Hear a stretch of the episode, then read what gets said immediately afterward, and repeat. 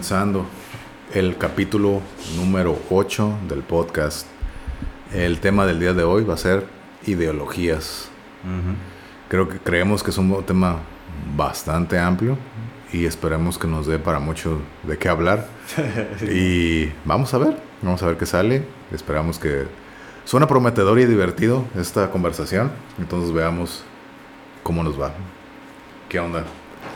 Nada, pues aquí andamos listos para este tema, a ver qué, cómo nos va, porque, como dijiste, ¿no? Es un tema amplio. Eh, a mí me vienen preguntas, ¿no? Inmediatas, como si sirven de algo, ¿no? Son necesarias para la vida, o todos las tenemos sin darnos cuenta. O sea, puede ser inconsciente de tener una, una ideología. Creo que sí.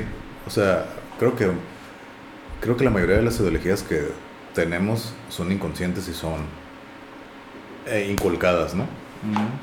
Son inculcadas y mucha gente desafortunadamente sigue ideologías por seguirlas, ¿no? ¿Como moda? No, volvemos al, punto de la curiosidad de nuevo. Entonces, son como doctrinas, ¿no? Que se te enseñan ah, desde, desde tradición y después es como algo tradicional, algo que eso es lo que creemos aquí en esta familia, así se ha enseñado y así se cree. Y pues mucha gente, pues así es, así me dijeron que es, y así va a ser, ¿no? Y nunca te sales, oye, pero pues realmente estoy de acuerdo con esto, en realidad es bueno, malo, entre comillas, ¿no? En realidad se, se, estoy de acuerdo, en realidad tengo los mismos valores de que esto me trata de enseñar. Y no, simplemente lo siguen. Porque es lo que se les dijo que tenía que hacer, ¿no? Y entonces, creo que cuando hay la curiosidad, es como que, ok, ponen los frenos, te pones a ver, a pensar, ok, lo empiezas a analizar y dices, ok, creo que esto no va para mí y estás en todo tu derecho de no querer seguirlo o seguirlo si quieres. O si te da miedo averiguar o te da flojera, pues no lo haces y te quedas. y ahí no. Pero creo que todos tenemos ideologías, sea la que sea, todos tenemos. No creo que haya alguien que no tenga ninguna ideología. Como en las filosofías, ¿no? Cuando hablamos de eso de que Existen muchas que ni sabemos que existen, ¿no? A menos que venga un filósofo y ah, te comportas como lo hacían, no sé, estos güeyes hace 2500 años y ya tenían un nombre, ¿no? Sí. Es, lo mismo, yo creo, con las ideologías que quizás son como fenómenos más modernos o que se han ido transformando, ¿no? con el paso de los siglos y, bueno, el surgimiento de muchos otros, ¿no? Que, que yo creo que este tema está muy vinculado con el anterior podcast que tuvimos en, referente a las tribus, urbanas, ¿no? Entonces, hay ideologías presentes en, pues si no en todas, en muchas, ¿no? Y yo lo que quería ah, diferenciar desde un inicio es entre ideología e idiosincrasia, ¿no? Porque entendido que son como bastante similares como este conjunto de ideas, de valores, de tradiciones incluso, ¿no? Que un grupo de personas posee. Ajá, exactamente. Quizás a gran escala, ¿no? La, diferencia de la tribu urbana a una ideología es que es a gran escala, ¿no? Pero fíjate que la ideología no necesariamente tiene que ser grupal, puede ser individual también. ¿no? Oh, sí. Sí, entonces individual se puede hacer en un grupo nomás, que ahí creo que sería la tribu, o ya como social, ¿no? Sí, sí, sí. Y las ideologías va de todo, desde políticas sociales, económicas, y de todo tipo. Pero creo que también debe, depende de la, de la cultura, ¿no? De cada país. Seguro. También son ideologías, ¿no? Desde costumbres, tradiciones, incluso hasta supersticiones, son ideologías las supersticiones, ¿no? Y entonces estaba viendo un, un, video de por qué las supersticiones, ¿no? Que, que muchas veces las ideologías, creas o no en ellas, o no sé ni de qué están hablando, te dan una sensación de, como en inglés dice como ease, ¿no? Así como que, porque perdido estás creyendo en algo, no estás como en la nada, valiendo, así como que en el limbo, por así decirlo, ¿no? De perdida, creas o no, no estés de acuerdo, no, lo que sea, de perdida tienes algo como una base y estás tranquilo con eso. Aunque no lo creas, tengo algo. Entonces, eso es una de las funciones de las ideologías, ¿no? Como darte ese sentido de pertenencia también. Sí, seguro. Sí, y ahí basan ya la cultura, grupos sociales, las tribus y todo, ¿no? Que creo que, como, como lo dijiste, van de mano con las tribus urbanas, las ideologías. Sí, yo, yo creo que a veces puede ser limitante quizás una, una tribu urbana determinada, ¿no? Porque si, como dices, una ideología también es individual, que estoy de acuerdo en ello, y ves que tu grupo de apoyo, en este caso la tribu urbana, no, no da para más, pues me voy a buscar a otros, ¿no? O, por más que yo persista queriendo como, si no imponer mi, mi, propia ideología, porque a lo mejor no tengo un liderazgo atractivo que, que permita que todos me sigan, pues entonces busco por otro lado, ¿no? Y yo creo que por ahí va esta onda de, de cierto grupo que, que, puede ser considerado los radicales, ¿no? Que, que a menudo pues es un como... Creo que están más basados en, en, destruir lo que ya existe que en construir algo. Pues que la, en general, ¿no? las ideologías por lo general siempre va a haber dos, dos, las conservadoras y las radicales o revolucionarias, ¿no?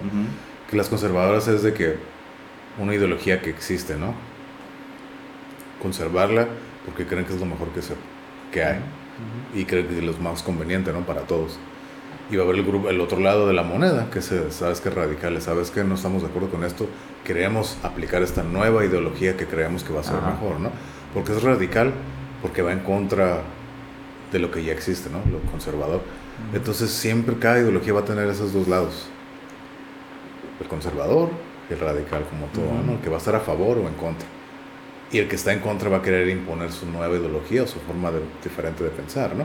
Que al final de cuentas siempre va a haber, toda ideología siempre va a tener eso, conservadores y radicales, siempre, siempre. Siempre tiene que haber las dos opiniones. Claro. Para que haya un balance. En teoría, ¿no? Porque luego se hacen más problemas que nada. pero, pero pues sí, pero sí, las ideologías, yo creo, son importantes creo que no podríamos vivir sin ellas. Creo que es una forma de estructura, ¿no? Mm. Probablemente, como estructura social quizás. Estructura social, incluso personal, te pueden dar, o sea, lo que tú puedes creer, te puede dar es como que un fundamento, una estructura, un camino a seguir, ¿no? Sea la, la, ideología que tú tengas, de ser religiosa, filosófica, económica, política, puede ser como un fundamento, una base como para dirigir tu vida en ese rumbo del que quieres o, que tú decidiste, que espero que hayas decidido, no lo hayan decidido por ti. Porque si no, si lo decidieron por ti, al final de cuentas ese, ese camino va a terminar en desastre. Sí, pues hay, formas, ¿no? De, de, llegar ahí, ya sea como una imposición externa, ¿no? Quizás el camino más atractivo sería pues desde el, camino propio, ¿no? De, de, esta sensación de elegir, ¿no? Que yo voy por ahí y yo me siento afín a ellos, a este movimiento. Y yo creo que, que en este caso las ideologías se diferencian por esto de, de, la, de la idiosincrasia en que posiblemente el tradicionalismo, ¿no? No, no lo, la parte conservadora, sino el estar como adscrito a, estas tradiciones, ¿no? el el llevarlas a cabo, ¿no? En cualquier sociedad dada, ¿no? Este, pues es la mera idiosincrasia, ¿no? Así se te enseñó a vivir, así se ha vivido por mucho tiempo y a lo mejor son sociedades cerradas, vamos a pensarlo en eso, ¿no? Y las otras sociedades que son más abiertas o más desarrolladas, como ya en términos económicos, pues quieren imponer su, su propia ideología sin, digamos, no en términos ideológicos, ¿no? Pero sí lo hacen en términos económicos, en términos de relaciones ya incluso eh, pues de países, ¿no? Relaciones internacionales. Y entonces va surgiendo como esta semilla de, de, implantar esta nueva ideología y entonces esta sociedad cerrada empieza a abrirse, ¿no? Y, a, en términos del desarrollo a querer evolucionar. Y habrá gente que sí haga clic y habrán los que no. Por eso están los que quieren conservar sus tradiciones o su idiosincrasia y los de la nueva ideología, ¿no? La ola de querer ser progresista, como se le llama. Exactamente. Exactamente. Y como te digo, siempre creo que va a haber eso. Pero creo que ahorita acaba, hace rato acabas de tomar, tocar un punto que creo que se relaciona con lo que habíamos dicho con las tribus urbanas, ¿no? De que muchas veces quieres pertenecer a un grupo, a esa ideología, ¿no? Pero a veces como que no estás de acuerdo. Creo que es muy similar a lo que habíamos dicho, ¿no? Ay, estoy en esa tribu urbana, pero yo no estoy de acuerdo con todo lo que hace, ¿no? Con la ideología que representa. A lo mejor me identifico con esta pequeña parte, pero ya todo lo demás que implica, pues la verdad no. Entonces, o te quedas nomás por esa pequeña cosa que te, te identificas con ellos, o te vas.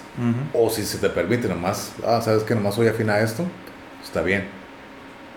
Pero Pero muchas ideologías hay veces que creo que son muy severas, que muy severas, o sea, que no te dan esa libertad de que, ¿sabes qué? Mm, ya. O, o, le entras con todo o, nada. Entonces, ahí es ahí sí hay problemas. Todo, nada, no, eso está complicado. está muy complicado, ¿no? Entonces... No hay medias tintas, no, eso, eso es... Entonces hay que saber elegir bien y estar seguro de lo que estás escogiendo para tu ideología, ¿no? Sí, probablemente, ¿no? Algo que me gusta de, de todo esto de las ideologías, pues es la situación de buscar mecanismos para crear movimientos sociales, ya sea para generar el progreso, quizás socioeconómico, no necesariamente económico, sino social, o a veces incluso político, ¿no? O sea, es decir, estamos hablando de las sociedades, por ejemplo, del norte de África, ¿no? Que, que estaban basadas pues en la tradición árabe y que no tenían gobiernos democráticos.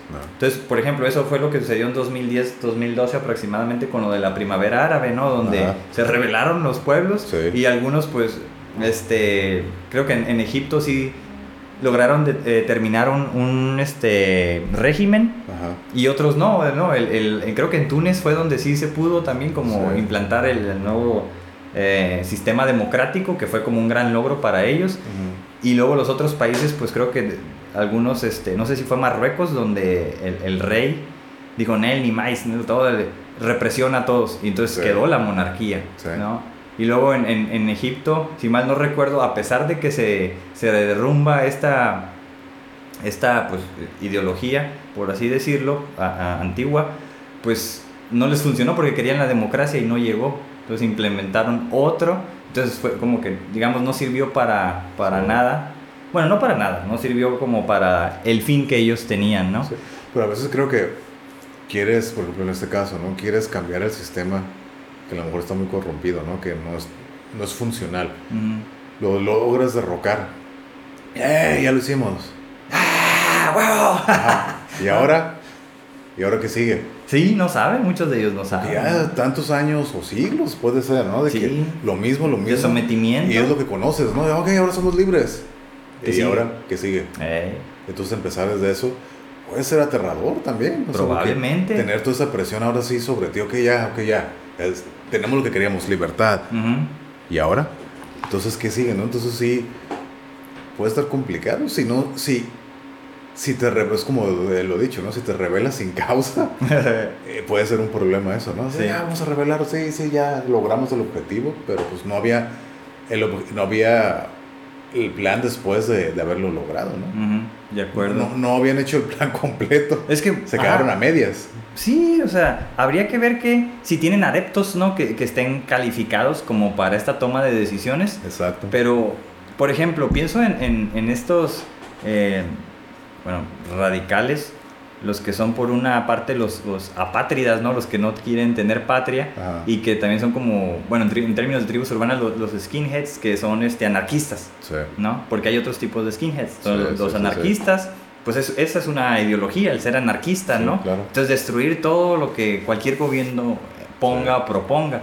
Entonces, yo creo que eso es peligroso. A mí, la verdad, nunca me he, he conectado con eso. Ajá ni en los tiempos en que fui como que antipolítico, por así decirlo, nunca quise como, como ser este anarquista, no, eso no, no sé por qué no, no conecto con ello. ¿Por qué no? Pues porque te digo que como es destruir, este, creo que no es una, eh, no entiendo esa causa destructiva. O sea, puedes destruir todo, ¿no? O sea, hay, hay fenómenos naturales que, que destruyen cosas pero sociológicamente o socialmente el hecho de destruir, no sé, las interacciones sociales, el destruir las instituciones políticas, solo por el hecho de destruir para hablar de cierta libertad, pues creo que, no, eso ya no es libertad para mí. ¿Por qué? Porque entonces quedarías a merced. Libertinaje, ¿no? Simón, quedarías a merced de entonces estos tomadores de decisiones que, que quedarían entonces puro impulso, ¿no? Puro impulso, este, quizás violento, ¿no? Y, entonces sería un caos, como ha sucedido en algunos países. Por ejemplo... Eh, en muchos países de África sucede eso, ¿no? Sí, sí, Que de repente está güey ya sáquese la chivazo, vamos y hay otro. y así se la llevan, y así se la llevan. Bueno, ¿qué pasó con México cuando empezó el siglo pasado, no? O sea, para ser presidente más tienes que matar al otro. Hubo un tiempo donde lo asesinaban, fue asesinado, presidente, lo asesinan, siguiente presidente, y así. Entonces era un caos, ¿no? O sea, no puedes. No hay un orden. No puedes, exactamente. Estructura. como construir algo. Por eso creo que, que tarda, ¿no? Entonces, es lo mismo, por ejemplo, con estos güeyes de ISIS, que, que a lo mejor son considerados terroristas, pero vamos a verlo desde esta perspectiva de, de la destrucción, ¿no? Yo no conozco bien lo que hace ISIS, pero sí me acuerdo, por ejemplo, que pues con unos misiles bombardearon una estatua de Buda, no recuerdo en qué país, y pues que era una de las, de las si, no, si no recuerdo, unas de las maravillas, era un monumento como bastante... Eh, admirado, ¿no? Emblemático, ¿no? Sí, y creo que, no me acuerdo si fue en Afganistán o, o, en alguna parte de Irak. Entonces lo destruyeron, que fue un monumento de Buda, y también la otra parte de que destruyeron alguna biblioteca que tenía restos de lo que era Babilonia. Eso se hiciera en Irak. Y yo dije, no, eso, o sea, eso es como, así lo, lo conecto yo con lo anarquista. Entonces, destruir como esas tradiciones. Yo no soy tradicionalista, ¿no? Pero eh, creo que valoro un poco la historia del mundo, de los países. Y el arte arqueológico, el arte antiguo de ese tipo. que cuenta la historia del de los pueblos. De los pueblos y del mundo, ¿no? Entonces yo lo valoro, ¿no? A lo mejor en algún momento pues nada más va a ser enciclopédico, ¿no? Online y ya. Sí, sí, Pero... Por tener esas reliquias, ¿no? Exactamente. Es, eso es como ese poder tocar el pasado, ¿no? Casi, casi, ¿no? Tenerlo ahí físicamente. A lo mejor es romántico. Ah, exactamente. Pero, exactamente, ¿no? O sea, yo no lo hice, yo no ni siquiera conecto tanto con ello, pero digo, el hecho de destruir algo que es una obra de arte, ¿no? Del mundo antiguo. Sí. Solo por una ideología que no sabes que porque pues tú estás imponiendo otra divinidad. Ajá. No lo veo, no le veo. Pero eso es lo que te digo, ¿no? El símbolo. es lo que te digo de las ideologías acá bien extremas, ¿no? Sí, por eso, o sea, todas esas que son extremas, yo no, no. No, pues claro, claro, ¿no? Y, y, y todo eso que es bajo imposición y extremismo, igual yo no coincido con nada de eso, ¿no? Yo creo que debes de ser tú libre de poder, de, poder escoger lo que tú quieras creer, ¿no? Tanto político, social, económico, religioso, ah, de todo, ¿no? Eso es lo que yo creo que como individuo cada quien tiene, debe tener esa libertad de hacer, ¿no? Como esta ideología liberal, del liberalismo, porque todos terminan en ismos, ¿no? Pero el ser liberal... Ah. ¿Pero qué es ser liberal? Está complicado, ¿no? Quién sabe, no, no sabría delimitarlo. Pero mucho de lo que acabas de decir entra en esa. O sea, si hablamos de ideologías, todas colindan, ¿no? Entre unas y otras, comparten, como hemos dicho, este, símbolos, comparten ideas, comparten tradiciones y valores, ¿no? Exacto. Entonces, eso a la vez se vincula con el sistema de valores personal de cada individuo. Exactamente. Entonces, yo creo que cuando vamos creciendo, y quieres como ser, no sé, medio rebelde en la adolescencia, quizás no sabes de las ideologías, pero ves que hay un movimiento social y te llama la atención, pues como joven quieres como eh, la emoción, no quieres ah, participar y órale, vamos a marchar, Simón, órale. No sabes, no, todavía no estás adoctrinado, porque sí creo que todas las ideologías te adoctrinan, ¿no? Desde si traen sus panfletos, este, si traen pues sus símbolos que, que vuelvo a mencionar, porque todo, toda pinche marcha traen pancartas, traen símbolos, traen este, eh, signos, traen este, algún tipo de información que los lingüistas han analizado, ¿no? Y que a la vez se, se, conjuga con los valores eh, culturales que tiene la sociedad, pero que el individuo puede tomar unos de ellos. Por eso rechaza a los otros porque quiere y entonces marcha en contra de esas tradiciones, ¿no? Que pueden ser religiosas, económicas, como dijiste, ¿no? Políticas y sociales. Entonces, eso es lo que me gusta de las ideologías, que, que quieren ser activas, proactivas, para buscar un cambio, ¿no? Que, que, puede ser, si no en la mejora de todos, pues sí en la mejora de un grupo que ha estado subordinado, ¿no? Por muchos años o que no ha sido considerado. Entonces, en ese sentido, es lo que me gusta. Eso es como la parte buena, ¿no? Del incidir en la esfera social. Eso me gusta, eso es atractivo. un movimiento de, de cambio, ¿no? O sea, de mejora. Que eso, eso sería pues es el progreso. Sí, exactamente. Digo, no, no estamos hablando de ser progresistas. Quizás sí. Quizás sí, no, en, en algún sentido. O sea, yo tengo algo de progre en ese sentido. Sí, claro. Algo de liberal en ese sentido. Pero a lo mejor eso lo hablamos más al rato, ¿no? Como igual es el Pero, por ejemplo, eso es lo que yo dije, de que creo que todos deberíamos tener el derecho como individuos de tener y creer lo que queramos, ¿no? Político, social, económico, religioso, espiritual, lo que tú quieras. Creo que eso sería lo más sano, ¿no? ¿Seguro? Bueno, para nosotros. ah, por eso te digo, creo que eso sería lo más sano. Sí. Y, y, y, pues estando sano, y creo que lo más conveniente, y creo que lo moralmente correcto, entre comillas, creo que eso ayudaría a que como sociedad pues, fuéramos mejores. Porque habría como que esa estabilidad, esa tranquilidad, podríamos convivir. Por eso es lo que vuelvo, tantas muchas ideologías que son bien impositoras, entonces aunque lo crees a huevo, o te, o te, pasa algo, te pueden matar o cualquier cosa, ¿no? A lo mejor no te hacen a ti, pero para castigarte le hacen algo a tu familia. Entonces, como esos de, de ISIS, ¿no? Entonces, ideologías terroristas que igual yo no entiendo. ¿Por qué quieres imponer lo que tú crees? O sea, ¿por qué crees que lo que tú crees es lo mejor? ¿De dónde viene esa soberbia? entonces, eso es lo que yo no entiendo, ¿no? No, pues ahí yo creo que es este espíritu destructivo, ¿no? Que, que tienen las personas, que tiene el ser humano. Y si los armas, ¿no? Desde morros, pues el puro impulso va a salir, va a sacar... Y luego con esas pinches armas semiautomáticas, cuernos de chivo, que llenos de, correas de balas, ¿no?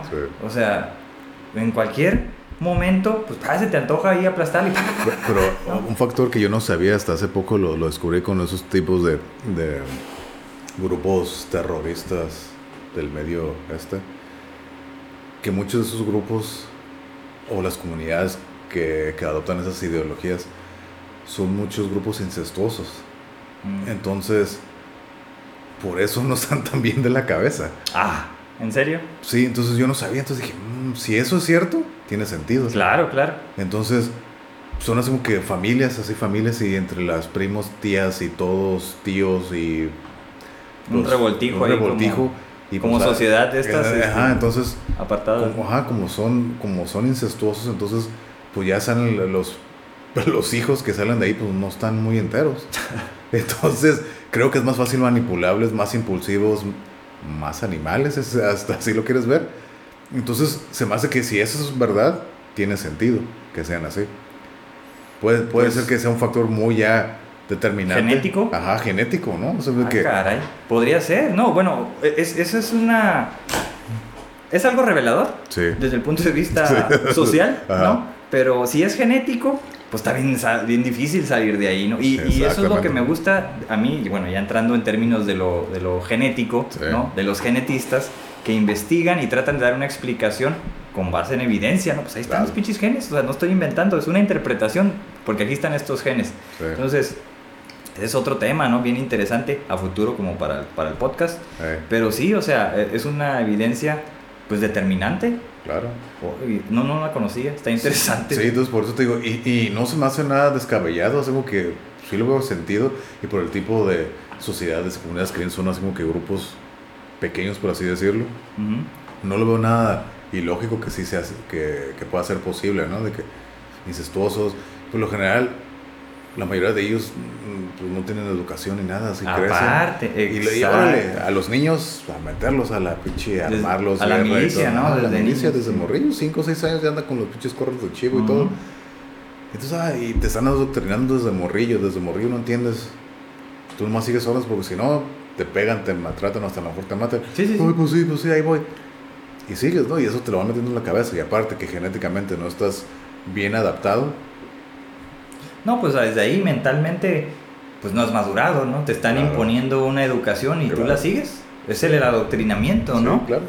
Y eso pasa, pues ahora sí que en todos lados, ¿no? O sea, estamos hablando de que quizás en nuestros países, con esta educación cívica que pudiéramos tener, quizás somos más civilizados, ¿no? Y yo creo que eso hace la diferencia en algunos este, países o sociedades avanzadas, como se les llama, ¿no? Ya no primermundista, tercermundista, sino sociedades avanzadas. Y yo creo que, por ejemplo, eso es lo que explica, este, entrando un poco en la serie esta de los vikingos que, que vemos, ¿no? Yo que, que, hemos estado viendo, donde el, bueno, los reinos británicos pues eran cristianos, ¿no? Entonces querían ah, someter de cierta forma a los, a los vikingos. Porque eran salvajes, ¿no? Eran los, ajá, los hiddens, ¿no? Acá también paganos. Entonces, eh, era esta onda de que para poder negociar tenías que convertirte al cristianismo simbólicamente, ¿no? Con un bautismo. ¿Por qué? Porque eran animales, eran, este, no sé si vistos como inferiores o primitivos, pero tenían un bueno, tenían sus habilidades de, del ejército, ¿no? Por así decirlo, que su, tu reino no tenía, ¿no? En ese sentido. Entonces había un choque cultural que me parece bien interesante, pero desde el punto de vista religioso y político, aunque era más en términos de, de, reina, de reinados, ¿no? O reinos. Pero creo que, eh, por ejemplo, como se, como, como se pinta en la, en la serie, ¿no? Que no creo que está muy alejado de la realidad, igual lo hacen más dramático, pero creo que eso más que político y de milicia, creo que fue ya más un choque religioso. Porque tantas, las dos culturas fueran muy religiosas, ¿no? Cada una creyendo en sus, unos siendo politeístas y el otros monoteístas, ¿no? Entonces fue un choque. Deja del idioma, deja de la cultura, cómo se dice, entonces creo que fue más un choque religioso, porque los ambos tenían esa, la religión muy arraigada en su vida. Entonces, a ver, la cruz y ver así que, ay cabrón, ¿qué es eso, no? Fuck, a y todo, ¿no? Y los otros ven cómo el pinche le rezan a ese pinche pedazo de, de madera ahí, ¿no? Ándale. O sea, cada uno, ¿no? Creyendo cada uno que era, estaba en lo correcto. Sí, pero ajá, estamos hablando de unos quizás pacifistas en términos del civismo, ¿no? De ser civilizados y los otros más salvajes. Más salvajes, exactamente, en términos de del ser guerrero porque tu Dios te dice que si mueres en batalla vas a ir a... Pero, fíjate, o sea, yo no lo veo como... Para ese caso, los dos eran cívicos a su manera. O sea, yo no, los, veo, yo, no, yo no los veo salvajes. O sea, ellos los ven así porque creo que los llamaban salvajes. Desde su perspectiva. Desde su perspectiva porque no seguían la misma tradición que ellos tenían, la misma ideología que ellos tenían, ¿no? Tanto, tanto no sé, del reinado, el rey, no tenían la misma estructura social, cómo comer y todo eso, ¿no? Todo, todo, lo que englobaba la ideología saxona, ¿no? O sea, porque no lo seguían, pinche salvaje animal, ¿no? Exacto. Y para la vista de los vikingos, oye, estos pinches pendejos, ¿qué? O sea, estos es ¿qué? ¿Por qué, ¿Por qué se dicen así? Aquí todos somos iguales y la chingada, ¿no? Entonces, los dos creo que estaban a su manera civilizados y eran guerreros, ambos, ambos lados, ¿no? Pero pues los saxones eran, estaban más estructurados, por así decirlo, a su manera también. Claro, claro. Los vikingos estaban también estructurados a su manera. Y, si no hubieran sido estructurados, creo que no hubieran tenido el éxito que tuvieron.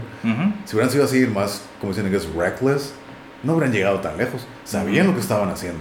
Sí. O sea, tenían su estructura, su forma de pelear, o sea, tenían sus fundamentos. Claro, claro. No lo hacían nomás a la wea, que ah, vamos a pelear todos. No, estaban preparados para hacer lo que hacían. Y a lo mejor sus métodos sí eran muy violentos, salvajes y todo, para comparado con los, con los ingleses, ¿no?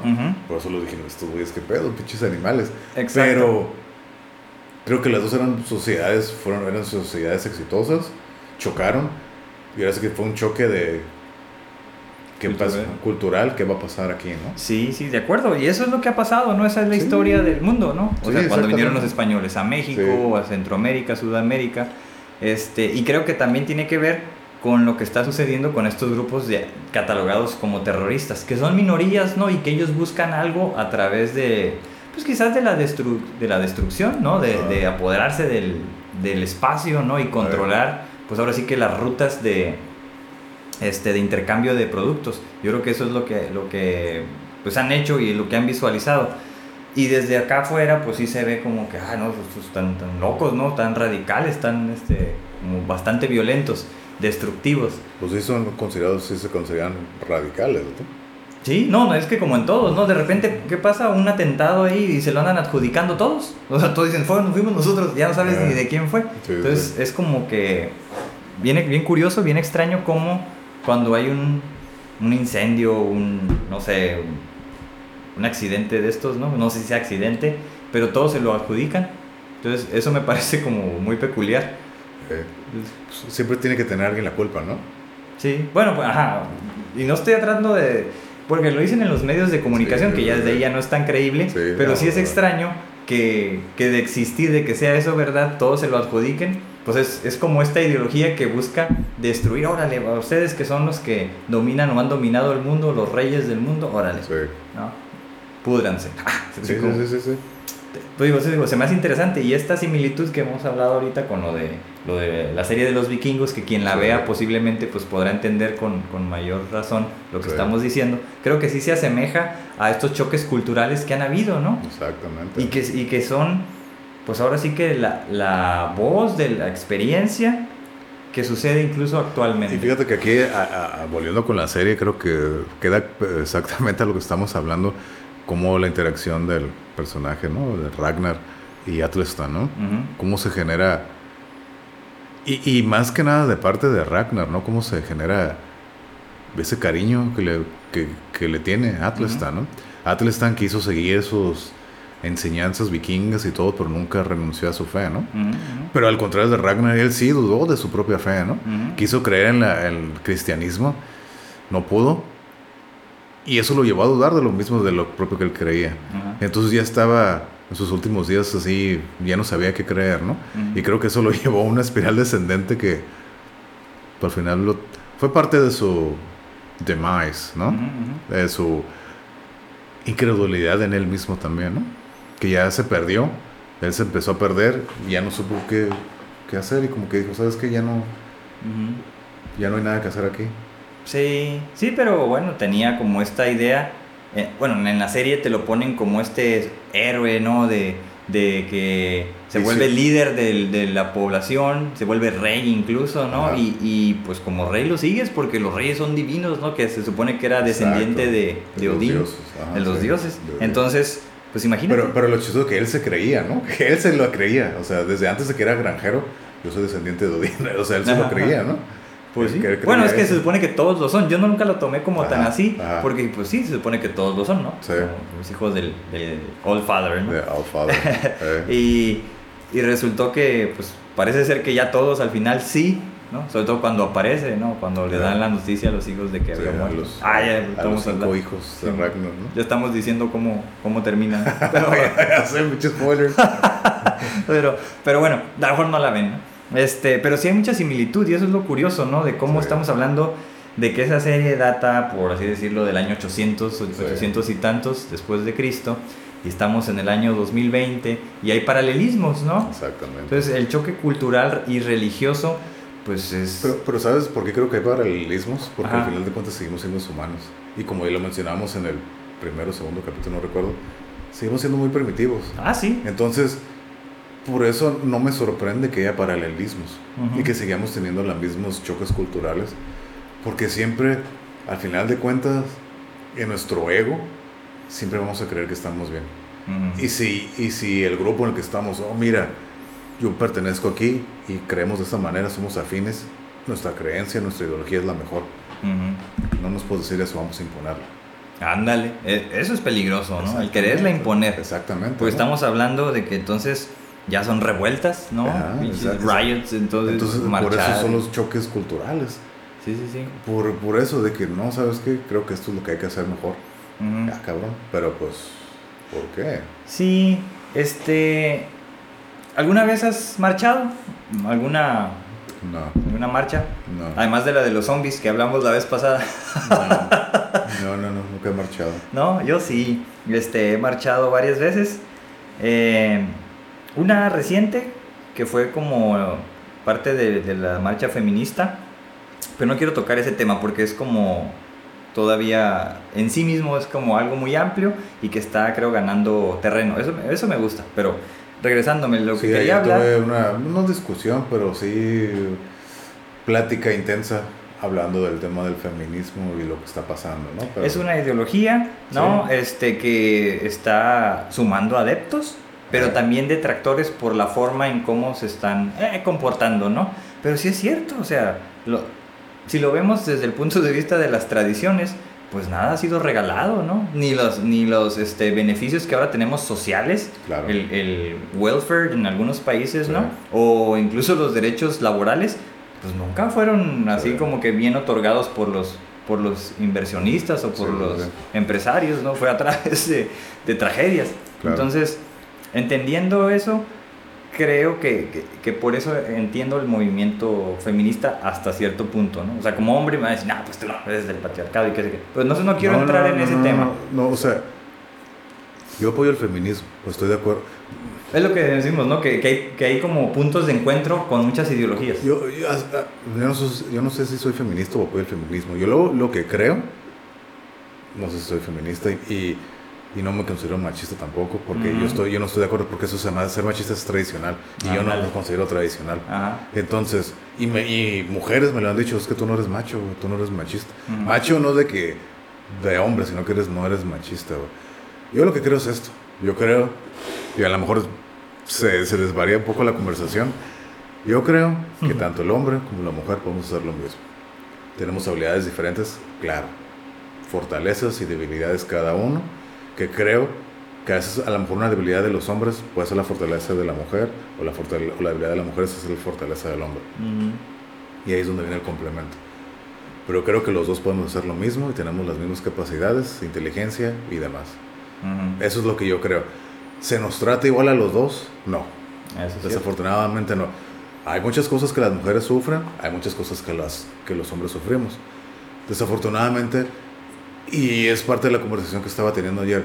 Como hombres, aparte de creo que de la ideología del hombre, del machismo, que se, nos, se te dice al hombre, cállate y siga para adelante, ¿no? Y no decimos nada. Y la mujer no. A la mujer que le dicen, tú quéjate, habla, llora, grita y todo. Por eso creo que se estaba viendo el movimiento que se estaba viendo. Porque me dijeron, las mujeres son más de huevos que los hombres, mira lo que están haciendo. ¿Y cuándo has visto una marcha de hombres? Vamos a marchar por todo lo que nos hacen a nosotros. Exacto. Le dije, pues no, porque es lo que nos dicen, güey, te está yendo mal, cállese y a chingarle, papá. Ajá, aguántese. Eh. Aguántese. Y a la mujer no. Ajá. A lo mejor no. Se expresan más, sí. tienen permitido socialmente Expresar, a nivel familiar, ¿no? Desde, desde, ahí. A y es una doctrina, ¿no? O sea, es, una ideología, ¿no? Del machismo y, sí, y, no, y no lo considero como machismo, pero es una manera que, esté, y más como en un país latino, quieras o no, te cae esa, te mancha un poco ese machismo, lo que, si lo que es. En este caso, yo me cansaría machista en ese aspecto, ¿no? De que, ok, como hombre, ¿sabes qué? Aguántese y chingale. En eso. Pero todo de que el mujer, yo, a mí son esos comentarios de que, ah, la mujer es mejor porque hace esto y puede hacer esto, ay, me encabrona y que digan, oh, el hombre es mejor y eso me encabrona. Por eso lo acabo de decir, yo creo que somos iguales, tenemos las mismas habilidades, capacidades, fortalezas diferentes y habilidades diferentes que nos complementan. Eso es lo que yo creo. Eso no sé si soy feminista, machista o no, no creo que sea machista, feminista, no sé. Pero no, yo pues entra más en el feminismo. Yo apoyo el feminismo, yo apoyo que todas las mujeres puedan hacer lo que quieran. Y yo creo que lo peor que más odio es una mujer machista. Eso es lo que se me hace más pendejo. A mí se me hace pendejo. Oye, si tú no si no, tú no apoyas a tu grupo, vamos, entonces ahí está el problema, ¿no? Igual, tienes que andar marchando para representar el feminismo, ¿no? No, no, creo. no, no, no, de hecho no. Simplemente como, creo que como lo que piensas, dices, si hagas, que esté de acuerdo o vaya afín a lo que se, la ideología, vaya, del tema, creo que es más que suficiente, ¿no? Pero al final de cuentas mi, mi filosofía de vida es siempre tratar de respetar eso es el respeto. Sí, ese es muy buen valor. El, el, respeto, entonces siempre tratar de tener ese respeto. Por eso, combinado con mi, con mi no tradicionalismo, creo que es lo que me hace no ser así un pinche macho tradicional. no, no, pero ahí está, ¿no? El, ser como liberal o progresista colinda con este feminismo. Por ejemplo, cuando tú mencionaste creo que lo mencionaste, ¿no? El hecho de no querer tener hijos. Entonces, eh, eso también te hace feminista, de cierto punto. No que lo seas, sino que colinda con esos valores de estas ideologías que he estado mencionando, ¿no?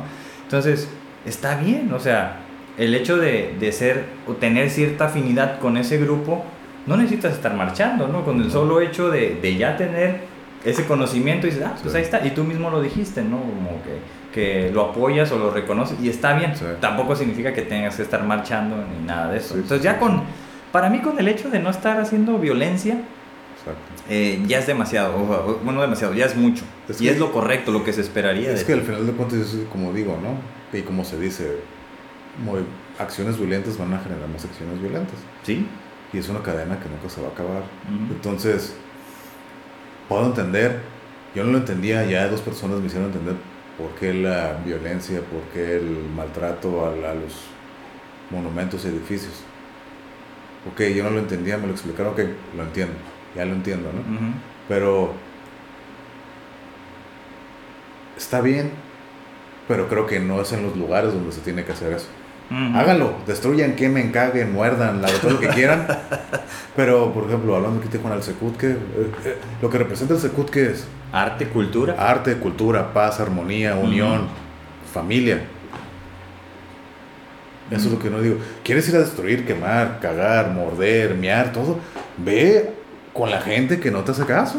Pues es que era el día del grito, entonces creo que no pudieron ir porque había una barrera de policías en el puente ajá, para llegar de, al... De esto se trata este movimiento, ¿no? De eso se trata. Ir a romper el sistema que te está haciendo daño. Sí, sí, sí. Entonces... No, pero ya cuando... E, es lo que ha pasado en algunas de las otras marchas. Ya cuando llega el punto de enfrentamiento, no lo hicieron. Por ejemplo, cuando marcharon en para ir a la línea, este, donde los radicales ahí decían, no, que nosotros vamos a ir a la, pinche policía que ni se nos ponga, que no sé qué. Por ahí supe, ¿no? Entonces, este, resulta que cuando llegó la policía, no, pueden irse por este lugar. No, que nosotros queremos por, aquí. Bueno, ok, vamos por ahí. Entonces, este, a, un segmento que creo que son, pues, el grupo radical no les gustó, pero pues tuvieron que irse así como en términos pacíficos, ¿no? El y patriarcado nos está dominando. Ah, a lo mejor de momento, ¿no? posiblemente. Pero bueno, yo estoy de acuerdo en que, en que los valores que tienen, yo estoy de acuerdo con ellos, ¿no? El buscar la, la, la equidad. Primero era la igualdad y ahora es la equidad, ¿no? o sea, es algo mayor donde cada quien tenga lo que, lo que le correspondería, por así decirlo. Pero a mí de repente me parece demasiado idealista. Creo que sí está imposible, ¿no? Entonces, es difícil habría que hacer como todo un sistema ¿no? de evaluación de las, de las capacidades y las situaciones de cada persona como para que a ti te toca esto y esto y esto. O sea, imagínate como la repartición. reestructuración completa social, sí. Hay un libro que leí sobre economía feminista y la verdad que está bien interesante. Entonces sí es como que tienen varios preceptos bien interesantes que tienen como, como fundamento el humanismo, ¿no? Es decir, como el, algo más equitativo, ¿no? Y no estar todo la, el, acaparamiento de la riqueza, ¿no? Por una parte. Entonces es como pelear contra esta situación ¿no? del famoso 1% y la élite. Entonces eso se me hace como interesante. Pero ya a la hora, vamos a suponer lo que se lleve a cabo, como el, el marxismo, que es otra ideología, ¿no? Ah, es muy atractiva, todos de repente les gusta, han querido imponerla de una u otra forma, jamás se ha podido, ¿no? ¿Por qué? Porque es complicado llevarla a cabo. No, no creo que sea imposible, pero es complicado. Pues o no ha funcionado. el socialismo también, ¿no? O sea, también en teoría suena ideal hasta cierto punto. Pero, por ejemplo, los países nórdicos, ¿no? Que son países socialistas. Empezaron como países socialistas, pero se dieron cuenta que no funcionaron. Sí. Tuvieron que agregar el capitalismo. Entonces son sociocapitalistas. Tienen una combinación de los dos. No son completamente socialistas y tampoco son completamente capitalistas. Y así es como funcionan ellos. Sí, pero siguen siendo eh, monarquías. Vestidas de... aparte, ¿no? De países, ¿no? pero pues es como volvimos en el capítulo, no me acuerdo cuál, hablando de las monarquías y reinados y todo eso, ¿no? Que ya es como es una ideología, es una tradición más que nada. Sí, sí, es como que, oh, representa el linaje de... De Ragnar. De Ragnar, ahí ese güey, ¿no? De Rolo. Estaba viendo, o sea, Rolo es un personaje de la, de la serie de los vikingos. Pero pues sí fue hermano y dicen que fue más cabrón que Ragnar. Ah, exactamente. O sea, lo que he estado descubriendo así como curiosamente, pues resulta que, que tienen un altar de él. De en, Rolo, ajá. Ajá. Y entonces ahí dice que lo que es ahora eh, la... ¿Cómo le llaman? la realeza británica son descendientes del rol, que era un vikingo, ¿no? Entonces imagínate que eso esté, bueno, porque ah, también lo que, lo que descubrí era que, que él fue como el terrateniente de Normandía, ¿no? En, Francia. Entonces de ahí hacían como los, los brincos a, bueno, los navegaciones a, Inglaterra. Pues Entonces pues está que se le control, ¿no? De, de los del viaje, ¿no? De, de Inglaterra. No, pues ya cuando ves o sea, ¿dónde queda? Yo no sabía, no, pero ya que ves dónde queda el mapa, pues es donde está el río, el río Sena, que es el que llega hasta París. O sea, agarraron el, el punto mero exacto. punto exacto, el embudo por donde todos tenían que, entrar. Entonces, pues pusieron ahí como, no sé, el tipo canal de Panamá, ¿no? O sea, tienes que pasar y... Sí, y mochate. Mochate. Entonces, pues bueno, tuvieron esa visión, bueno, en aquel sentido, ¿no? Entonces, yo creo que... Nunca he estado como en favor de la realeza ni esas cosas, ¿no? Pero de repente las películas, esta onda, llama la atención, ¿no? Cómo esta gente tiene un cierto linaje y todo esto. Entonces está complicado ese tema, ¿no? Cuando, cuando ves que sí son de un cierto linaje amplio, yo digo, pues ni modo, o sea, son afortunados de que vienen de una familia longeva. Traen buen karma. Anda, traen buen karma.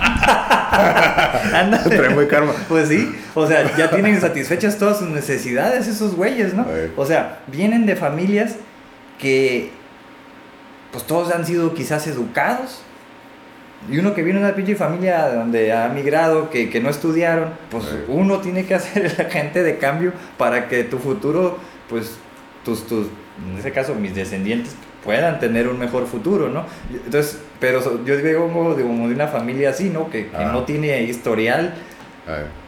Y estos, pues que tienen tradición de 400 años, o como en Monterrey, ¿no?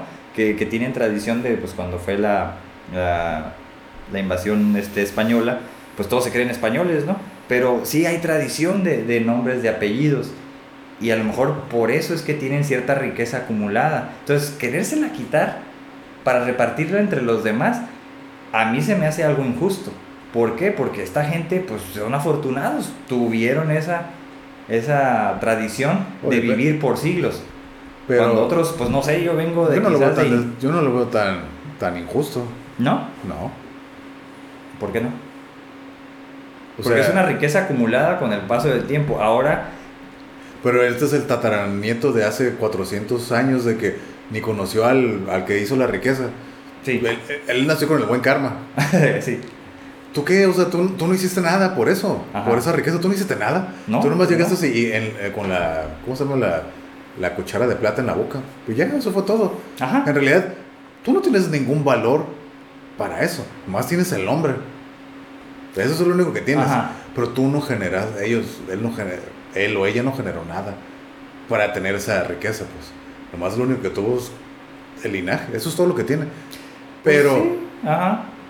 Pero de ahí a quitárselo, o sea, pues, a eso que, estoy viendo, a lo mejor no, se lo tienen que quitar, ¿no? Pero no, hacer, hacer, una ley, una ley algo, algo taxa, hacerle un tax o algo, ¿sabes qué? Distribuirlo, no sé, que se le haga un tax ya como Estado a la monarquía. Por ejemplo, yo sigo sin estar de acuerdo con esa ideología de los reinos, ¿no? De las monarquías, porque ya se me hace obsoleta.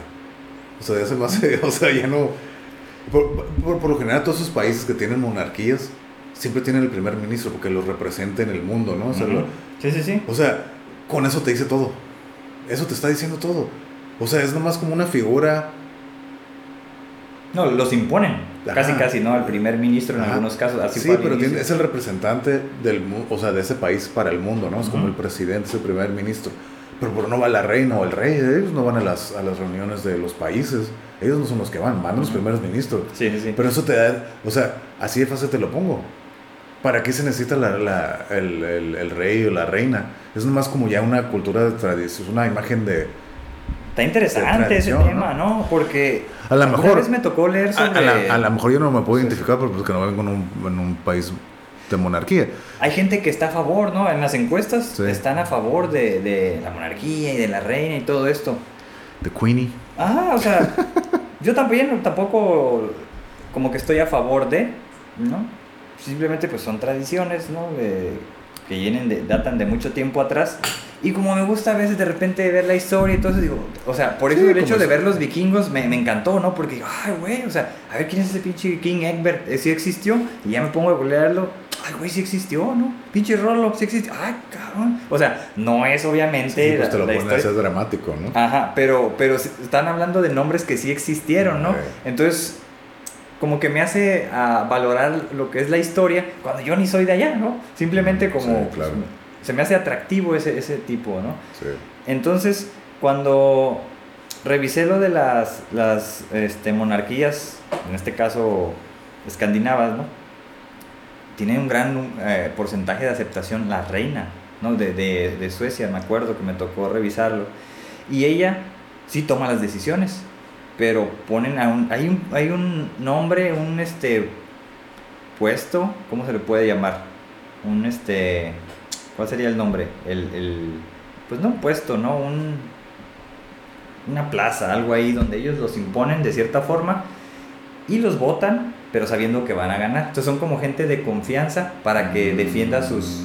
sus como el este, primer ministro? El primer ministro, si mal no recuerdo, al menos así empezó cuando hicieron esta transición de que era totalmente monarquía a hacerlas este, eh, monarquía democrática, no sé si, cuál, si ese es el nombre, república democrática, pero en su constitución siguen diciendo que es una monarquía y que no son ciudadanos, son súbditos.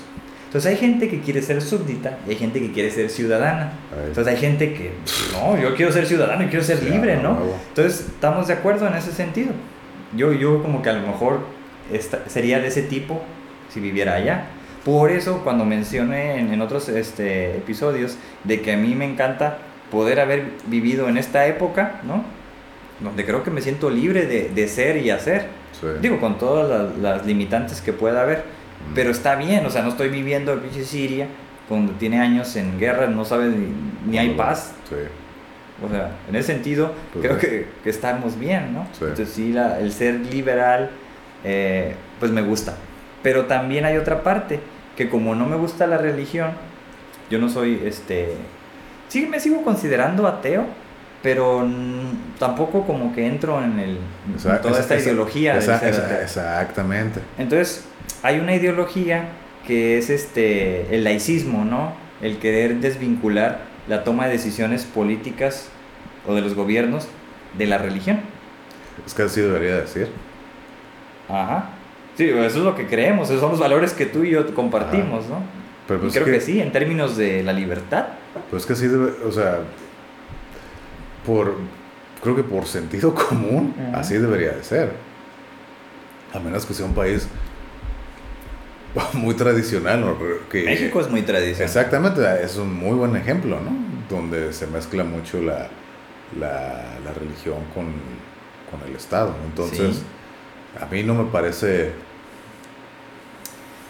justo no me parece justo eso, porque sí, aquí México es un país católico, gran porcentaje, pero hay otras religiones y otras personas que profesan otras religiones. Yo no soy, yo no soy religioso tampoco, pero se me hace eh, una falta de respeto para las otras personas que profesan otras religiones aferrarte al, en este caso al catolicismo y quererlo darlo como mayoría. Sí, son mayoría. Y todos los demás nos tenemos que aguantar, ¿no? Entonces, pero creo independientemente de la religión que sea, creo que no debe de estar ligada a, la política. Creo, que debe de ser cosas totalmente separadas. No, pero ¿qué, dicen los conservadores? Nel, nel, nel. No, y entonces esa gente quiere entrarle a la política y quiere tomar decisiones y quiere controlar, ¿no? Pues luego. Imagínate. Pues luego. Es el poder, ¿no? Y ese es como el, el, atractivo de, del, del poder que corrompe pues, las almas ¿no? de, de, las personas. De los condenados. Sí, sí, sí. Este, y bueno, pues desde esta perspectiva quizás conservadora, eh, leí que, que, Jung, ¿no? que es mi psiquiatra favorito, ¿no? el que ha sido como una referencia para mí, eh, mencionaba que el, el, los ismos, las ideologías, y el que él le llama los ismos, o sea, todos los que puedan ah. terminar en ismos, Este, eran o son el, el famoso anticristo. Mm. Entonces yo dije, ah, caray, o sea, siempre como cuando leo esas frases como que me hace reflexionar, ¿no? Entonces, ¿desde qué perspectiva la está diciendo, no? Porque pues él era de cierta forma elitista porque se casó con una hija de alguien empresario que tenía mucho dinero, ¿no? En Suiza. Entonces, él era reconocido, este, caucásico, ¿no? Algunos lo tachaban como incluso de nazi, cosa que no era. Este, porque hay como ciertos libros donde habla en contra de, ¿no? Pero a lo que voy es que decía que los ismos o las ideologías son el anticristo, ¿no? El famoso anticristo esperado, por ahora sí que en el Nuevo Testamento, ¿no? Donde te mencionan que ahí viene el, el juicio final y todo eso. Entonces, este, es una idea religiosa de cierta forma, pero que, que todo esto viene a alterar el famoso orden que había en aquellos tiempos. Entonces han pasado, ¿qué serán? 50, 60 años Y ha habido en estos 60 años, pues ha, emergido muchos movimientos sociales, ¿no? Que yo creo que nadie podía vislumbrar, o sea, ni los que dicen que adivinan el futuro lo, lo, pudieron vislumbrar, ¿no? Sí, sí, sí. ¿Pues ¿A qué crees que se deba eso? Exactamente. Es que ya me, perdí en el, el, rápido cambio y, y, en estos últimos 50, 60 años y en todo. Pues vamos, a, vamos a entrar en otra ideología. Tanto en ideologías como en ciencia, ah, como en todo eso. O sea, ¿a qué crees que se deba? Algo que se llama posmodernismo, que es otra ideología, ¿no? Que dices, no, o sea, yo como que no termino por entender el famoso posmodernismo. ¿En qué momento se hace post? Dicen que a partir de la Guerra Fría, a partir de 1950, entre después de la Segunda Guerra Mundial, ¿no? Cuando este pues ganan, no sabes, ya sabes, este, Rusia, Estados Unidos, se dividen eh, la parte científica de los alemanes, entonces uno tenía miedo del otro de que iban a hacer estos avances, se ve, por ejemplo, los grandes este, desarrollos tecnológicos, sobre todo en la, en la carrera espacial, ¿no? Estamos ya entrando en otro rollo, pero, pero es parte de... Entonces, en ese sentido, estaba el temor de la Guerra Fría, ¿no? La posible guerra entre ambas naciones que continúa yo creo hasta nuestros días, sobre todo en Estados Unidos.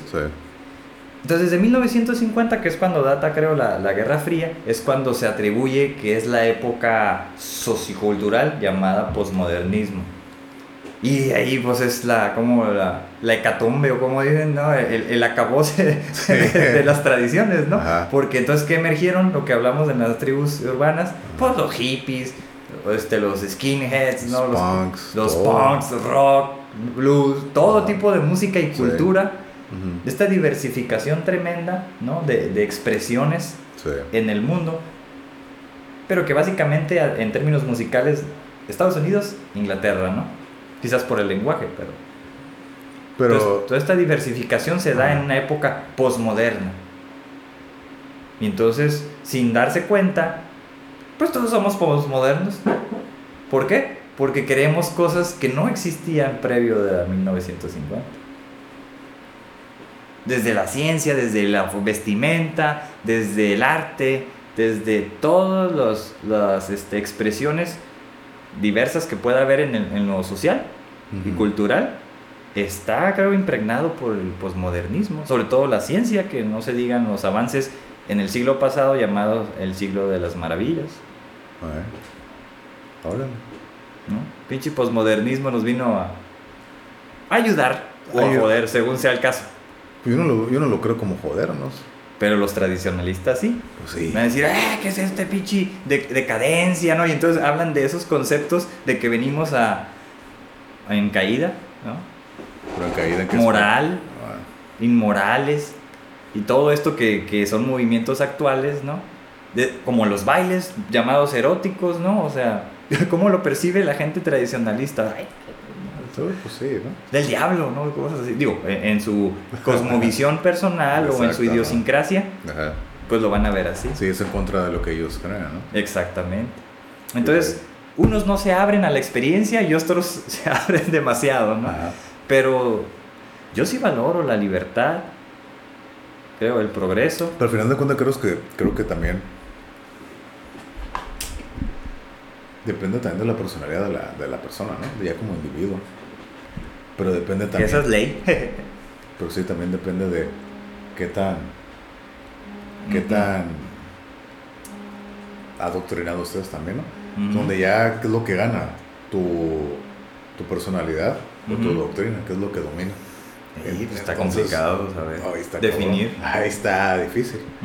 Entonces, hay mucha gente creo que le gana la doctrina más que la personalidad. Entonces... Sí, yo creo que la personalidad queda... En segundo plano. O Ajá, o, inmersa dentro de la ideología, ¿no? Y la ideología como al tener estas eh, situaciones de valores, de morales, de decisiones, pues creo que queda rodeado de la ideología, ¿no? La toma de decisiones. Y es la moral al final de cuentas. Pues sí, pero, pero a veces fíjate que, eh, supongo que viene con la ideología, ¿no? Yo siempre he sido de la idea eh, de la ideología de que mucha gente asocia o trata de unir la religión con la moral. Y yo siempre he estado en total desacuerdo con eso. Yo no creo que la, que la religión tiene que ver con la moral. Y mucha gente lo quiere ver así. Entonces, yo siempre he dicho, para tener una buena moral no necesitas una religión. Porque muchas de las religiones, religiones son impositoras. Y eso va en contra de la moral. Exacto. Entonces, y te obligan, te limitan a hacer cosas o pensar o decir cosas que a lo mejor son inmorales. Pero, ah, pues es como me lo dicen a mí, pues yo lo hago. O es el, o es el entendimiento. Es el entendimiento, ¿no? Exactamente, ¿no? Pero yo creo que podemos diferenciar, entiendo lo que estás diciendo y estoy de acuerdo, pero habría que diferenciarlo de la ética, ¿no? Como este, quizás un estudio más eh, avanzado y concienzudo sobre lo que es la moral. Entonces yo creo que, que pues somos personas más éticas Y, la moral queda, como así como mencionamos ahorita el caso pasado, previo o queda eh, como inmerso dentro de lo ético, ¿no? Pues, pues, tenemos como nuestro propio código. Ajá. Sí, lo también es, exactamente, ¿no? Luego cada quien, creo que, creo que personas a lo mejor como tú y como yo, creamos nuestro propio código basados, en, como dices, en la ética o en lo que creemos que es moralmente aceptado para nosotros, ¿no? Por ejemplo, ayer hice un comentario que se me quedó, un, amigo me dijo, neta, estaba, estábamos hablando de, eh, de meditaciones que yo hago. Entonces, la meditación la puedes encontrar gratis en YouTube. Pero ¿qué hice yo? Yo preferí comprarla. Mm. ¿Por qué? Porque para mí, para mi código de ética, el hecho de que tengan la oportunidad de poderlo comprar y tenerlo gratis, a mí verlo gratis se me hace que estoy robando. Ah. Entonces, me, dice, me preguntó, ¿en serio? ¿En serio? Si, o sea, si esa es la opción, prefiero comprarlo.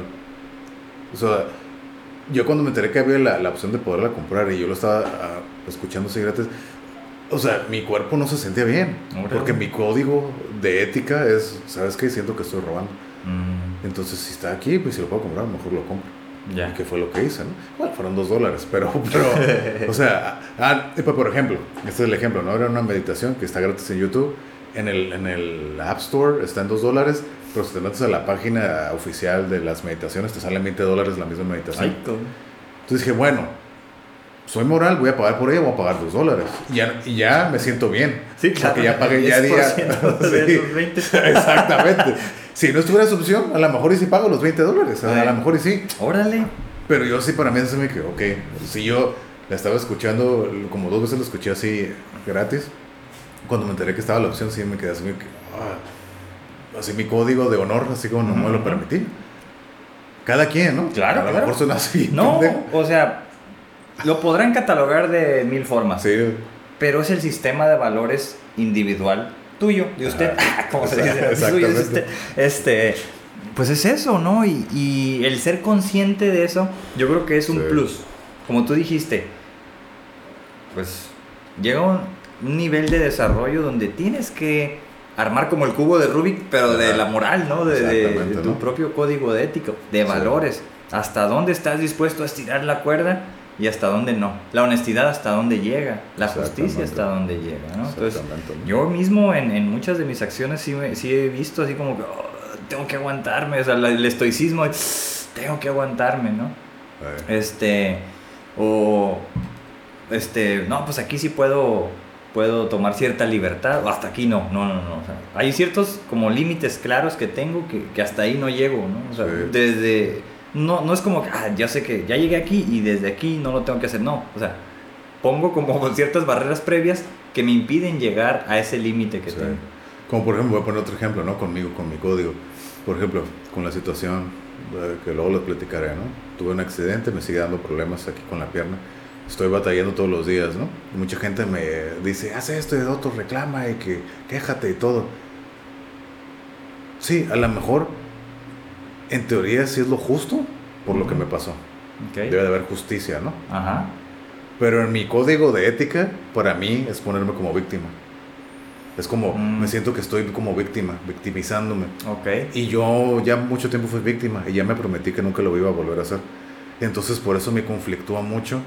O sea, pido lo que creo que es justo para mí y sigo reclamando lo que es necesario pero con muchos eh, consejos que me da gente a llegar a mí, que sé que me lo hice porque me quiere, no, que, casi casi revolución y pelea, quema también, ¿no? Así que, pero eso a mí ya se me hace caer en víctima.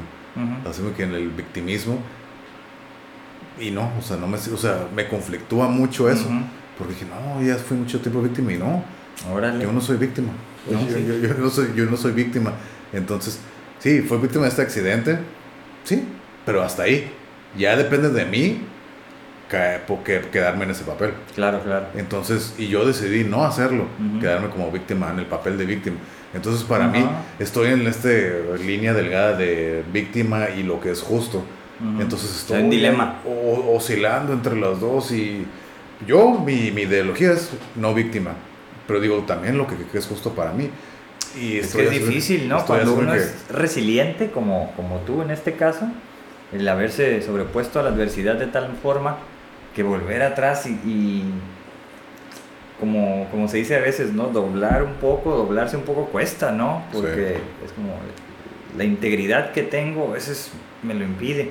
Entonces es un dilema, ¿no? Es complicado. Entonces, pues sí, hay que meditarlo. hay que meditarlo para tomar esa decisión. Sí, y, precisamente hoy que fue a trabajar, hoy, hoy sí amanecí un poco más adolorido, platicando con mi jefe de trabajo. Pues le dije la verdad, o sea, sabes que estoy adolorido, amanecí más adolorido, todos los días estoy en dolor. Más como, ¿Y por qué? Me pregunto, ¿por qué no me habías dicho nada? Voy a volver a lo mismo que, dijimos hace rato. Dije, yo no voy a estar quejando ni llorando que, ay, me duele y todo. Me aguanto y se acabó. Y a darle. Pues ya. Y ya, o sea, así no, pero O sea, que, esa, esa, ideología es la educación que tuviste o, o es como no, tú lo absorbiste y dijiste, es como, así quiero ser de cuatro años para acá de que yo decidí ya no ser víctima, porque al ah. estarme, ay, me duele, ay, ay, es victimizarte. Yo lo veo así, victimizarte. Entonces yo dije, no, ya, más de 20 años estuve así. Y ya. Quieres liberarte de eso. Te liberaste de ello. Me liberé de eso. Y por, eso, no, pues tienes, me, me dijo, tienes que decirme que te duele. Pues sí me duele, pero ¿cómo estar? Ay, me duele. Porque para mí, igual, a lo mejor soy muy, radical en ese aspecto, ¿no? Pero a mí siempre ha sido que me, ah, me, me, me conflictúa, me, me, incomoda la gente muy delicada. Delicada, eso siempre se me ha hecho así que, igual, como siempre lo he dicho, cada quien hable como le va en la feria, ¿no? Es como yo digo, yo he vivido adversidad desde niño. Estoy acostumbrado a la adversidad. Yo sé que mucha gente no, yo sé que mucha gente no. Por eso la gente, ah, que se queja por todo me quedo.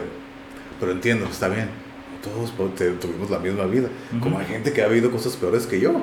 Hay gente que ha vivido cosas mejores que yo también. Sí, claro. Pero por eso yo digo, por la vida que he tenido y aparte por la idea de que ya no quererme ser víctima, pues sí me duele. ¿Por qué no dices?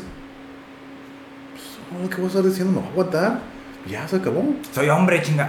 No, pero, no lo veo de ese lado del machismo. O sea, no, no, es, lado machista, ¿no? Pero pues, así. aguantar, órale todo lo que he pasado, o sea, ya estoy, como dicen en inglés, en el home stretch, ya casi, ¿no? Al final de esto, pues me aguanto. Pero a veces que sí digo, ay, voy a hacerme que nomás me estiro y. Pues no tiene nada de malo, yo diría, ¿no? O no sea, sé, yo, yo, estoy muy. Pero a veces es, es las. ¿Cómo nos programamos a nosotros mismos para comportarnos, ¿no? Entonces digo, son, ponemos ciertas barreras y lo que te digo, esa no la voy a cruzar. Entonces cierras ciertas puertas. Pero yo creo que para mí, no sé si sea parte de alguna ideología, pero creo que el ser flexible es algo que a mí me caracteriza, ¿no? Yo en algún momento, como te había dicho, pues, sí era como más estoico y era de soportar y aguantes y todo eso. Y ahora no, ahora ya soy más flexible, que fluya la emoción y que sea lo que tenga que ser. Yo también, y fíjate, a mí, y yo no lo veo como un símbolo de, de, como de que, oh, tengo que ser fuerte, la chingada, no, o sea, simplemente estoy acostumbrado a la adversidad. Eso, por eso no me quejo. O sea, se combinó, ¿no? Que ya no voy a ser víctima, aparte estoy acostumbrado a la adversidad desde pues, pequeño. exacto. Se, combina, se, combinan las dos cosas. No, pues, no voy a estar quejando. A lo mejor digo, ay, güey, me duele. Aunque me esté llevando la chingada, ¿no? Ah, me duele poquito. Y ya, ¿no? Se ve que, ah, está bien, no hay pedo.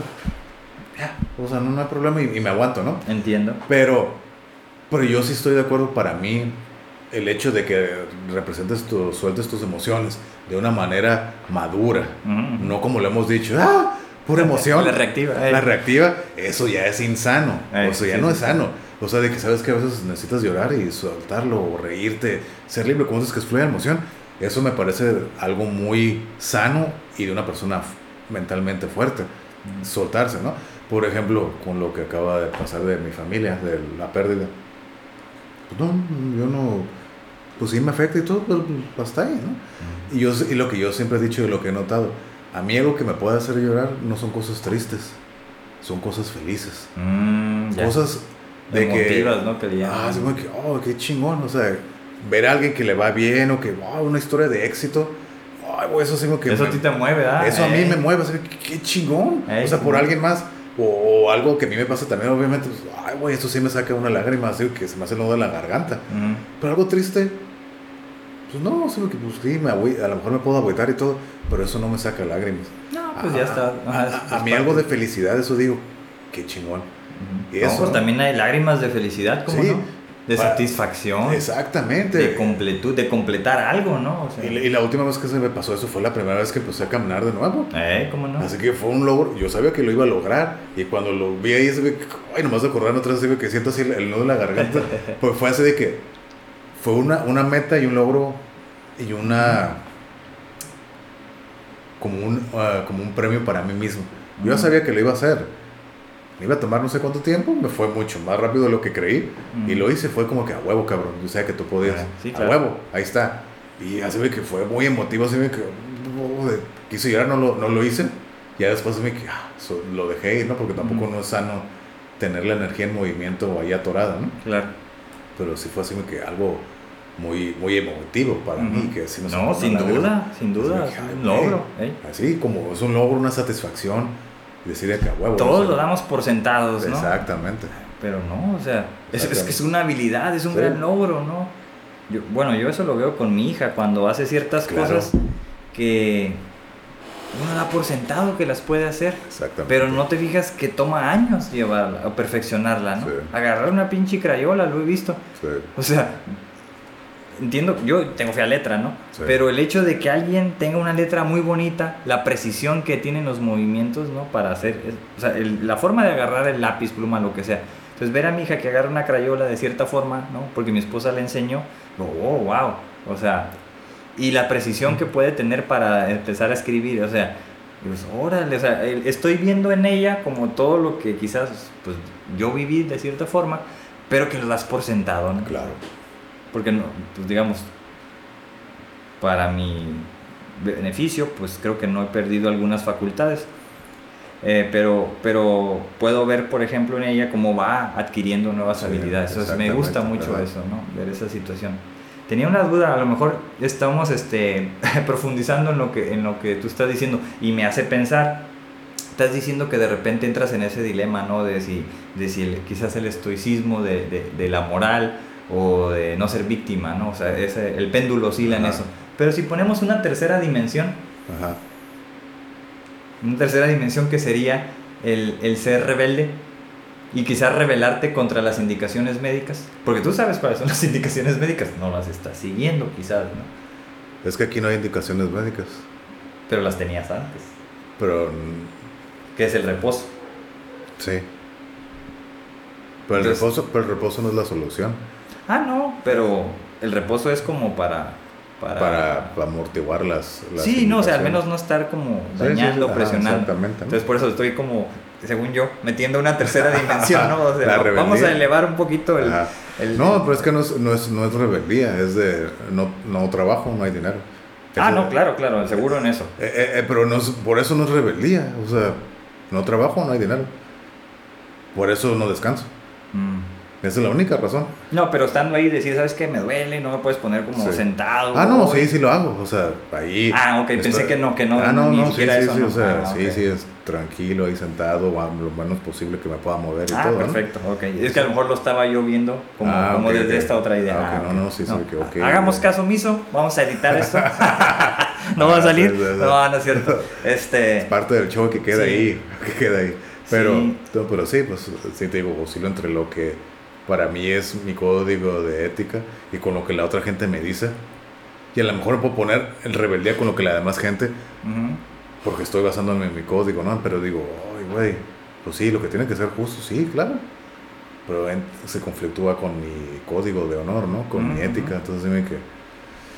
de repente se ve que, ay, sí me salgo un poco y oscilo, penduleo entre esos dos. Entonces, entonces, sí, me conflictúa a veces. Eh, entiendo, entiendo, muy bien. Con esto que hemos estado hablando ya de, de profundizar en ciertas experiencias tuyas, ¿no? Que estás viviendo y algunas que yo he mencionado también, eh, quizás pudiéramos pasar como a abrirnos un poquito más, si, si se permite la expresión, sobre en este autoanálisis que quizás hemos hecho, ¿no? En qué ideologías has tenido o quizás tienes ahorita. Lo, hiciste como cierto ejercicio mental de... no, pero pues sí, puedo, sí puedo...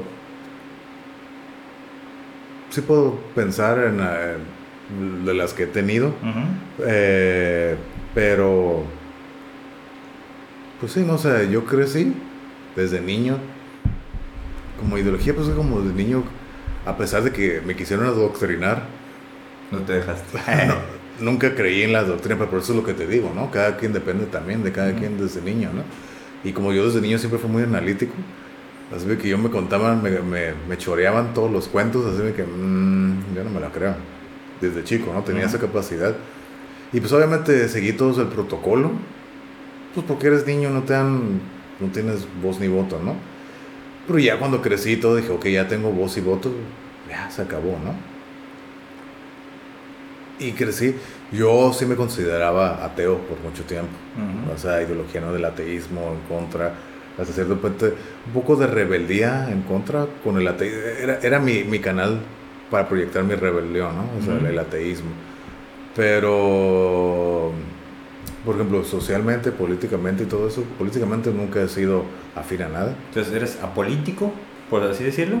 Soy apolítico por las razones que dije en el capítulo, no me acuerdo cuál. Eh, yo no, yo no considero que políticamente... ¿Entonces no votas o si votas? No, yo no voto porque no creo en eso. Mm. Yo no creo en eso, ¿no? A lo mejor es una ideología, una ideología rebelde, no sé, es rebeldía, yo no creo. Eh, religiosamente, pues no. No, pero es una, es una posición, ¿no? El ser apolítico. Sí, soy apolítico. A lo mejor eres quizás más liberal progresista, pero no votas en términos democráticos, ¿no? Sí, sí, ¿no? Soy apolítico. En lo religioso, tío, mucho tiempo fui, fui ateo. Y cuatro años para acá y por todo el accidente y todo, no me hice ay, se me hace muy cliché, no, yo no soy religioso, pero soy espiritual. No, no me considero espiritual, pero sí ya veo las cosas diferentes. O sea, ya no, como lo dije en el, como hablamos en el primer capítulo de la vida y la muerte, ¿no? Yo que se creía así de que muy lógico, siempre he sido así muy lógico. Ahorita ya no, soy más, más flexible, a lo mejor puede haber otras cosas más de la lógica, ¿no? Y no todo tiene que ser lógico. Es algo que he aprendido, no tiene todo que ser cuadrado ni lógico. Y creo que eso me liberó mucho. El hecho de entender eso, como que se siente así, que, ah, ok. Yo que tratando de aferrarme, incluso eso me ayudó en la música, yo todo lo que, la oh, música lo quería ver, todo, todo, todo era, tenía que tener esa estructura, números, cuadrados, todo, todo tenía que ser así, ¿no? Entonces cuando entendí eso, como que fue así como que liberador. Seguro. todo tiene que ser lógico. Entonces ya como que fluir más, más relajado todo, hasta incluso el movimiento, es así más fluido, ¿no? Entonces, eso me ayuda, ¿no? O sea, en el aspecto religioso, espiritual, pues no soy espiritual, pero sí de ser eh, ateo y todo, que ya no me considero, creo que soy una persona que yo creo que somos energía, y eso es lo que creo, y movemos, atraemos, y todo eso es lo que yo creo, ¿no? Cuando te mueres, ¿qué va a pasar? Como dije, no sé. Okay, Es una etapa, físicamente pues sí vamos a quedar aquí, ¿no? Ya sea incinerado o el cuerpo como te haya quedado. ¿Qué va a pasar con lo otro de nosotros? Ya hablamos en eso. Entonces, ¿no? Económicamente, yo creo que, pues ahí, yo creo que sería de la posición igual socialista, capitalista, porque como todo tiene que haber un balance, ¿no? Tiene que haber un balance, no puedes aventarle todo a una, la canasta, a los huevos a una sola canasta, porque igual se, se, desbalancea todo. Y pues esas son las ideologías. Y ya como más específicas, pues no, eso es que yo soy, como ya lo, lo dijimos, ¿no? soy más liberal, más uh, conservador, ¿no? Yo no tolero lo, ser conservador. Por lo mismo de que somos, soy, soy curioso, soy liberal, querer aprender de muchas cosas, eso no me permite ser conservador. O más bien el no ser conservador me da las herramientas para querer hacer lo demás. ¿no? Entonces, sí, soy más que más liberal, más querer aprender, curioso, y eso me lleva a estar probando de todo. eso, es, esa ha sido mi ideología, ¿no? Y así vamos musicalmente. Vamos a hablar de mi ideología musical, ¿no? Yo sí antes igual por lo mismo era muy cerrado, musicalmente, ¿no? El rock, el metal es lo mejor. no, ya no, o que... Descubriste que no. Descubrí que... No, ah, exactamente, no que no, no es lo que escucho ya, como ya lo dije, ¿no? Ya es otro tipo de música, me, me gusta o, escucho otras cosas y, y, no me gusta todo, pero lo, lo, lo respeto. Y ya no creo yo sí decir, ah, esto es basura, esto es mierda, porquería. No, hay música para todo. Okay. y, así yo lo veo. Entonces, y cuando escucho, ah, esta pinche es basura, me da risa porque yo pensaba igual. Igual yo no digo nada, es la opinión que quieres tener aquí. Si queremos platicar, discutir, entre comillas, o algo así, pues lo hacemos. Pues cada quien tiene su derecho a tener su opinión, ¿no? Cada quien. Pues es que las opiniones no son, no son como analíticas, ¿no? Son ideas que cualquiera puede tener. Claro. Ni siquiera, a lo mejor ni siquiera repasadas o evaluadas. Ni, ni, fundamentadas. No, no, o sea, ni a eso se llega. O sea, por eso la opinión la, la puede dar cualquiera. Eso es una opinión. Una opinión no tiene tanta validez. Sí, exactamente. Entonces no es una argumentación. Exactamente. Al menos que sea un, un hecho, lo que estás diciendo. Entonces sí, ¿no? Pero, pues sí, yo creo que me he hecho ideológicamente ya, es algo que más relajado más abierto y welcoming. Ok. Sí, está bien, porque en todo en lo que hemos platicado en este episodio, pues creo que la gente que, que nos escuche podrá ver, ¿no? Cómo hay, incluso podrán identificarse contigo, porque creo que hay muchos puntos de encuentro entre tus ideas o tus opiniones, que creo que son más ideas, porque son más, más eh, pensadas, repensadas, ¿no? Que creo que son incluso hasta algo más refinadas que meras opiniones. ¿no? Entonces, estas ideas tuyas eh, colindan con lo que mucha gente podría ver como, oh, eso es un valor, ¿no? O sea, yo quisiera llegar ahí, sobre todo si son personas jóvenes que nos están escuchando. Y, y, eso es bueno porque tenemos que aprender, yo creo, ¿no? de, de muchas personas que tengan como un cierto bagaje, ¿no? Que tengan como estas experiencias. Porque si te juntas a veces con los de tu edad y todo eso, pues es lo que diga la tribu urbana, ¿no? Entonces somos este eh, chivos o somos este, ¿cómo se dice? Borregos todos, ¿no? Sí. Entonces, ¿quién, nos pastorea?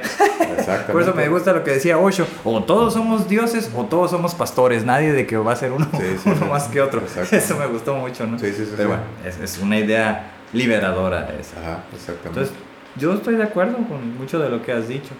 Pero yo llegué a pensar en otras que yo tengo. A ver. No, no, he mencionado, o sea, no, no he respondido esa, esa pregunta, pero creo que pues, estamos muy parecidos, ¿no? Hasta cierto punto, solo que yo sí he eh, pues sí he votado, este, he sido presidente de casilla varias veces, como que me gusta participar, me consideraba demócrata, este, o democrático, no sé cuál sería la diferencia. Entonces, creo que el valor de la democracia lo tengo, pero hay una trampa, ¿no? Siempre me dijo una, una doctora, la doctora Ceci Sarabia, ¿no? Que le mando un saludo, si nos escucha. Este, un saludo, doctora.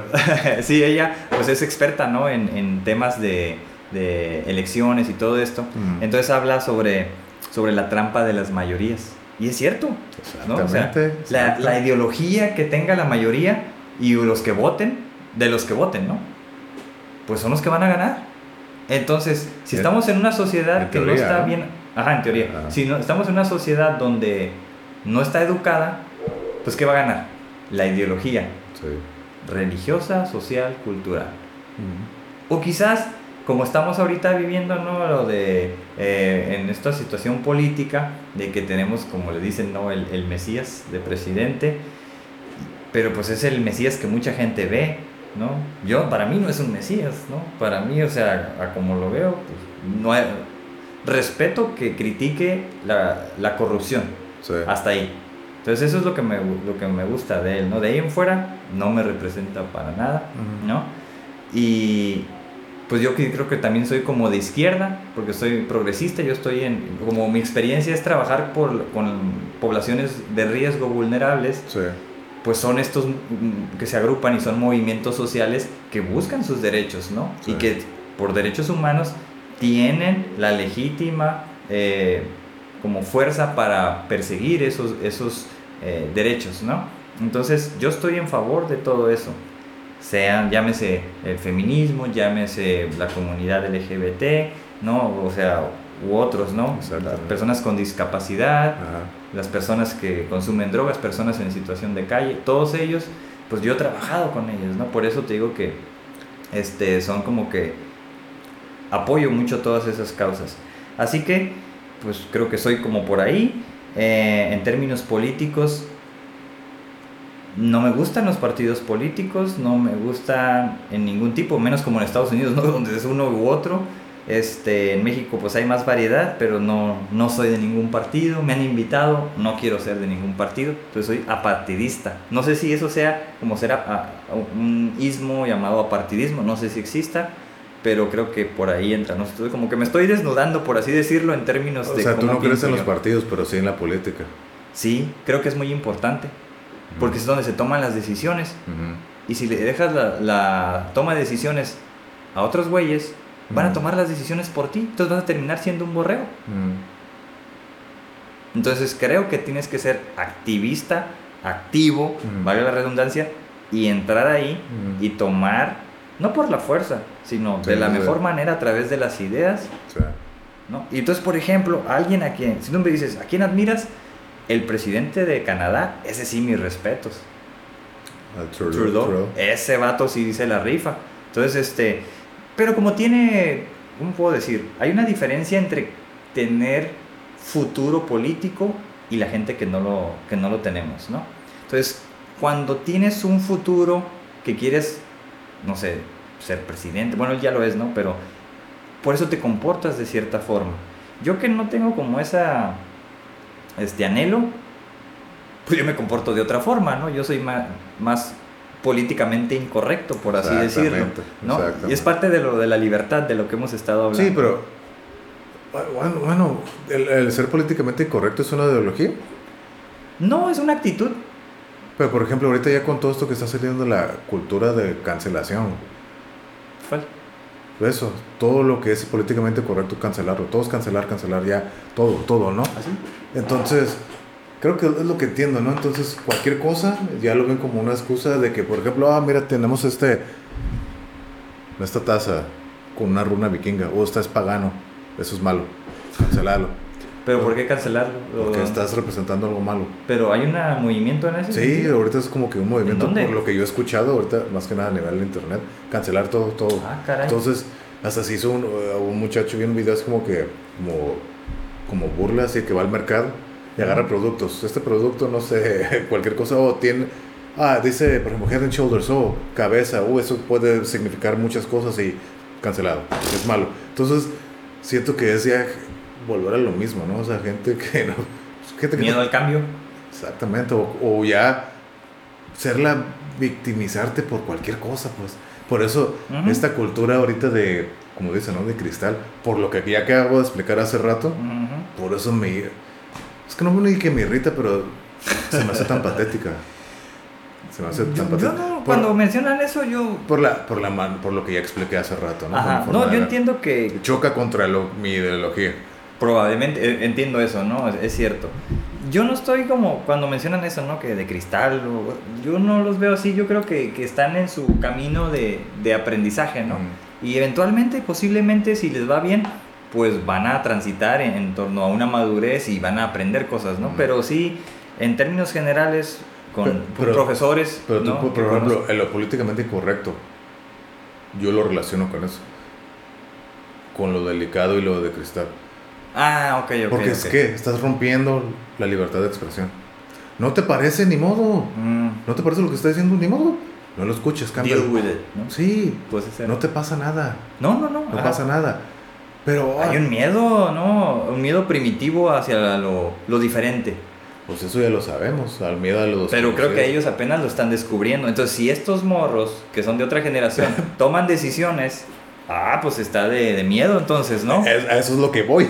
Por eso digo yo que entonces la política es muy importante, porque si esa toma de decisiones se está dando a nivel político de que le estamos pagando a Facebook para que elimine esos posts, pues, ah, caray, ¿no? O sea, esa represión, ¿no? En términos de, de la libertad de expresión. Pues sí. Entonces, pues sí, esa es como parte de las ideologías que, que estamos manifestando. Entonces, básicamente eso es lo que yo, yo, digo. Este, de repente esta situación, como en términos económicos, el, el, socialismo me llama la atención porque, te digo, es como a nivel justo. Entiendo ese punto, ¿no? Pero, pero fíjate, ¿no? los capitalistas dicen que es injusto el socialismo. Sí, pues son ideologías este, opuestas, ¿no? Porque dicen, ¿por qué el pinche güey que no hace nada va a ganar lo mismo que el güey que se desvive por todo? ¿Tienen razón? Sí, tiene sentido. O sea, ese, lo que dice, lo escuché una vez un, por un lado de capitalistas, ¿no? El, el, socialismo es para los pinches babones que no quieren hacer nada. Tampoco, ¿no? Pero. O sea, eh, posiblemente. así, lo ven, ¿no? Porque, oye, mira, pues qué gusto, mira, yo no hago nada y todos me van a pagar igual que todos. No, igual sí está como. Ajá, bueno, entiendo, es cierto. O sea, en, en, en teoría, ¿no? Eso es que todos somos aquí iguales, ¿no? Acá. Es que a la igualdad, yo sí creo que todos somos iguales en términos de, de valor. Pero creo que somos diferentes en términos de habilidades y de capacidades. Por eso creo que no somos iguales. Más bien creo que sería no somos iguales como valor, porque valor es lo que aportas. Lo que tú acabas de decir, habilidades, capacidades, eso es el valor que tú das acá ah, afuera. Okay. Entonces, eso, se le llama el valor. Entonces, no tenemos el mismo valor todos. Pues no. Entonces, por eso el capitalismo es donde entra. ¿Sabes que Pues si das más valor, pues ganas más. Das menos valor, ganas menos.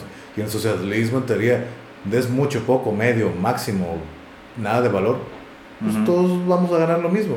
por, eso dicen los capitalistas, el socialismo para los pinches huevones que no quieren hacer nada. Porque sí los hay. Ah, claro. O sea, hay de todo en todas partes, ¿no? Hay todo en la villa del Señor. claro. por eso, o sea, para mí un punto medio en términos de lo del balance sería, eh, ¿qué es? Lo, lo, como estos, lo que hablamos de los escandinavos, los tipos de gobiernos. capitalistas, ¿no? son sociales capitalistas. Social capitalista, ok, eso me gusta porque ah, entre más ganas, pues más te quitan. Pero tú ves, al menos teóricamente, no es lo que dicen, que ese dinero es bien utilizado. Exactamente. En, en, términos de servicios de salud, de infraestructura, no como aquí en México, Buenos Aires, pinches baches, nunca terminan de. ¿no? O sea, nunca terminan de solucionar un problema, pero no porque no haya dinero, sino porque no saben cómo.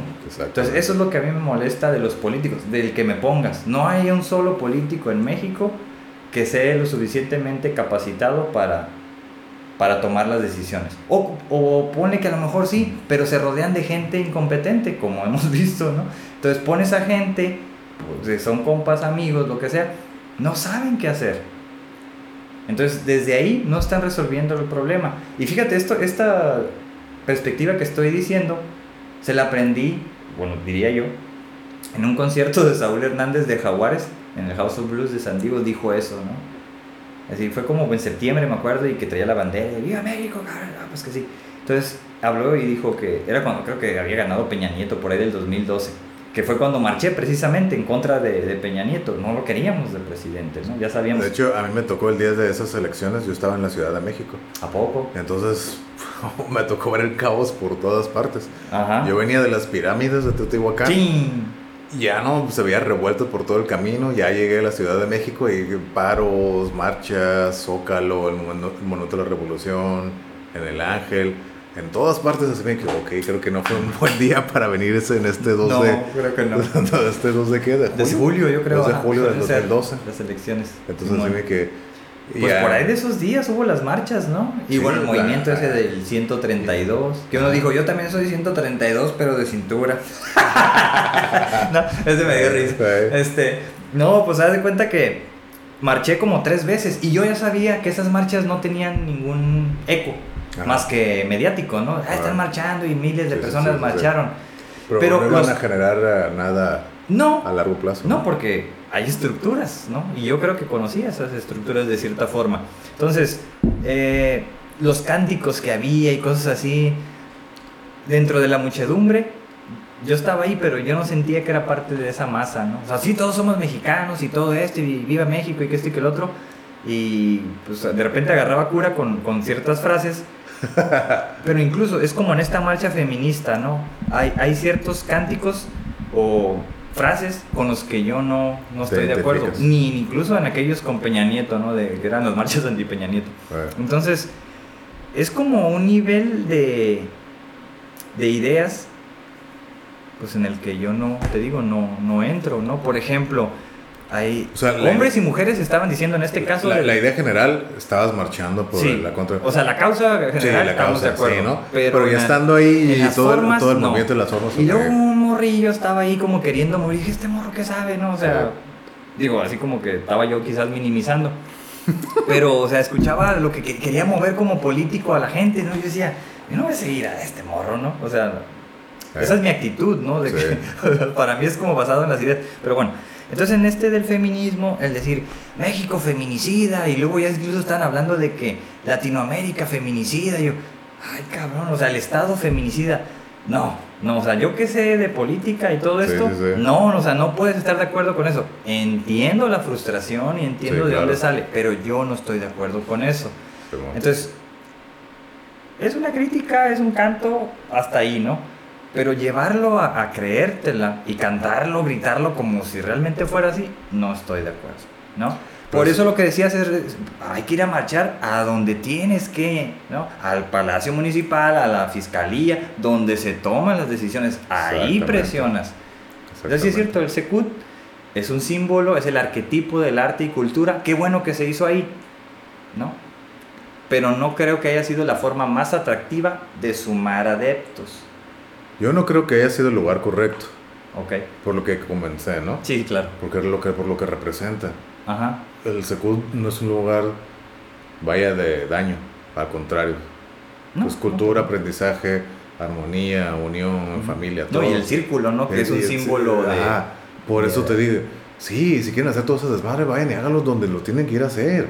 Pero no en un lugar que no representa nada de en contra de lo que están luchando. Pues eso es lo que yo no estoy de acuerdo. Pues si todo surge ahí, o sea, a mí me gusta el Secut porque, como digo, es el arquetipo del arte y la cultura. Exactamente. Entonces, si es una forma atractiva, hazlo ahí, ¿no? Y entonces va a tener posiblemente un eco. Que yo creo que, y bueno, ahí, ahí se vio en los, movimientos, en los comentarios, ¿no? De mucha gente estando en contra. Entonces, digo, a mí me gustó hasta cierto punto, pero creo que pudo haber sido más atractivo. Pero bueno, no soy de, la comunidad feminista ni nada, entonces es una idea desde acá, ¿no? Y no porque sea hombre del patriarcado, no, no, ¿no? O sea, porque también colindo con mucho de lo que de lo que ellos están peleando como una minoría, ¿no? es una ideología como muchas otras que quiere incidir, ya ha estado incidiendo, por ejemplo, o sea, lo de la ley Olimpia, que es este, también la de la ley Ingrid, que no son leyes como tal, pero son un conjunto de leyes donde pues ya se está incidiendo, ¿no? Entonces está bien esas cosas, el, acabar con los, con los, este, no sé, la, la violencia cibernética, ¿no? La persecución, el, intercambiar los packs y todo eso, o sea, me parece como algo justo, sí. ¿no? Sí, claro. Entonces, en ese, en ese sentido, estamos de acuerdo. Y ellos, ellas, en este caso, han incidido, ¿no? Entonces, eh, es como se, conjugan muchos factores para que ello se haya dado, ¿no? Entonces, ahí va, va avanzando. Ok, yo tengo una pregunta respecto de todo esto del movimiento y los cambios que se quieren lograr. ¿Tú crees que va a haber un cambio? Pues han estado habiendo cambios tan solo en el año pasado. bueno, más bien la pregunta es, ¿crees que se llegue a acabar todo ese problema? No. Yo soy de la misma idea. No. Y, y, se lo he estado explicando. Mi esposa es feminista y de repente nos vamos a, discutiendo y pues me termina por tachar este de, machista. Y yo no creo que sea machista. No, no, de machista sí, ¿no? Que, porque que son mis ideas y eso. Pero yo, lo, yo como creo que analizo las cosas de manera social, voy a dar esa explicación ahorita, ¿no? Este, cuando tú estabas en la secundaria, había más, en la primaria, vamos a irnos a la primaria, había un cierto número similar de hombres y mujeres en, en, el salón. ¿Estamos de acuerdo? Y esa era la regla en todos. en la secundaria de repente había más hombres que mujeres. ¿O no? Pues tipo, tipo. Todavía 50-50. Sí, todavía. Ajá. En la prepa había más mujeres que hombres. En mis tiempos. Pues acá no. Ponle que, si lo analizas 50-50. Sí, todavía. Bueno, a lo mejor sí. En la universidad, más mujeres que hombres. Ah, sí. ¿Qué se está diciendo eso? Y esa es la regla, ¿no? Porque he tenido, eh, tengo amigos profesores y les pregunto eso, ¿no? Sobre la deserción escolar. Sí. Desertan más hombres que mujeres. Claro. De muchos años para acá. Claro. Entonces, ¿qué pasa con esos hombres? No se educaron. Las mujeres siguen educándose y siguen avanzando y siguen quizás siendo profesionales, están subiendo la tasa de mujeres profesionistas, están obteniendo mejores empleos. Y muchos hombres no están llegando a esos niveles. Entonces la deserción escolar, por las broncas que, que, me quieras explicar, te lleva a tener un empleo o un subempleo, ¿no? Y este morro o este joven, pues a lo mejor va a querer tener una novia que esté estudiando en la universidad o que sea profesionista pero a lo mejor en términos económicos no le va a alcanzar, no lo va a notar. Y este, como hombre, le va a querer poseer a toda costa, la animalidad que hablamos, ¿no? Y quizás eso explica las desapariciones y los feminicidios. Güeyes que no tienen control de impulsos, que la violencia dice, yo quiero poseer a esta muchacha o lo que sea, y ya la vi, ya la este, stalkeé, lo que sea, y la pues tristemente, ¿no? La pasa, desaparecen, lo que hemos visto. Entonces, como este número es amplificado, yo creo que es lo que explica las broncas en las que estamos metidos.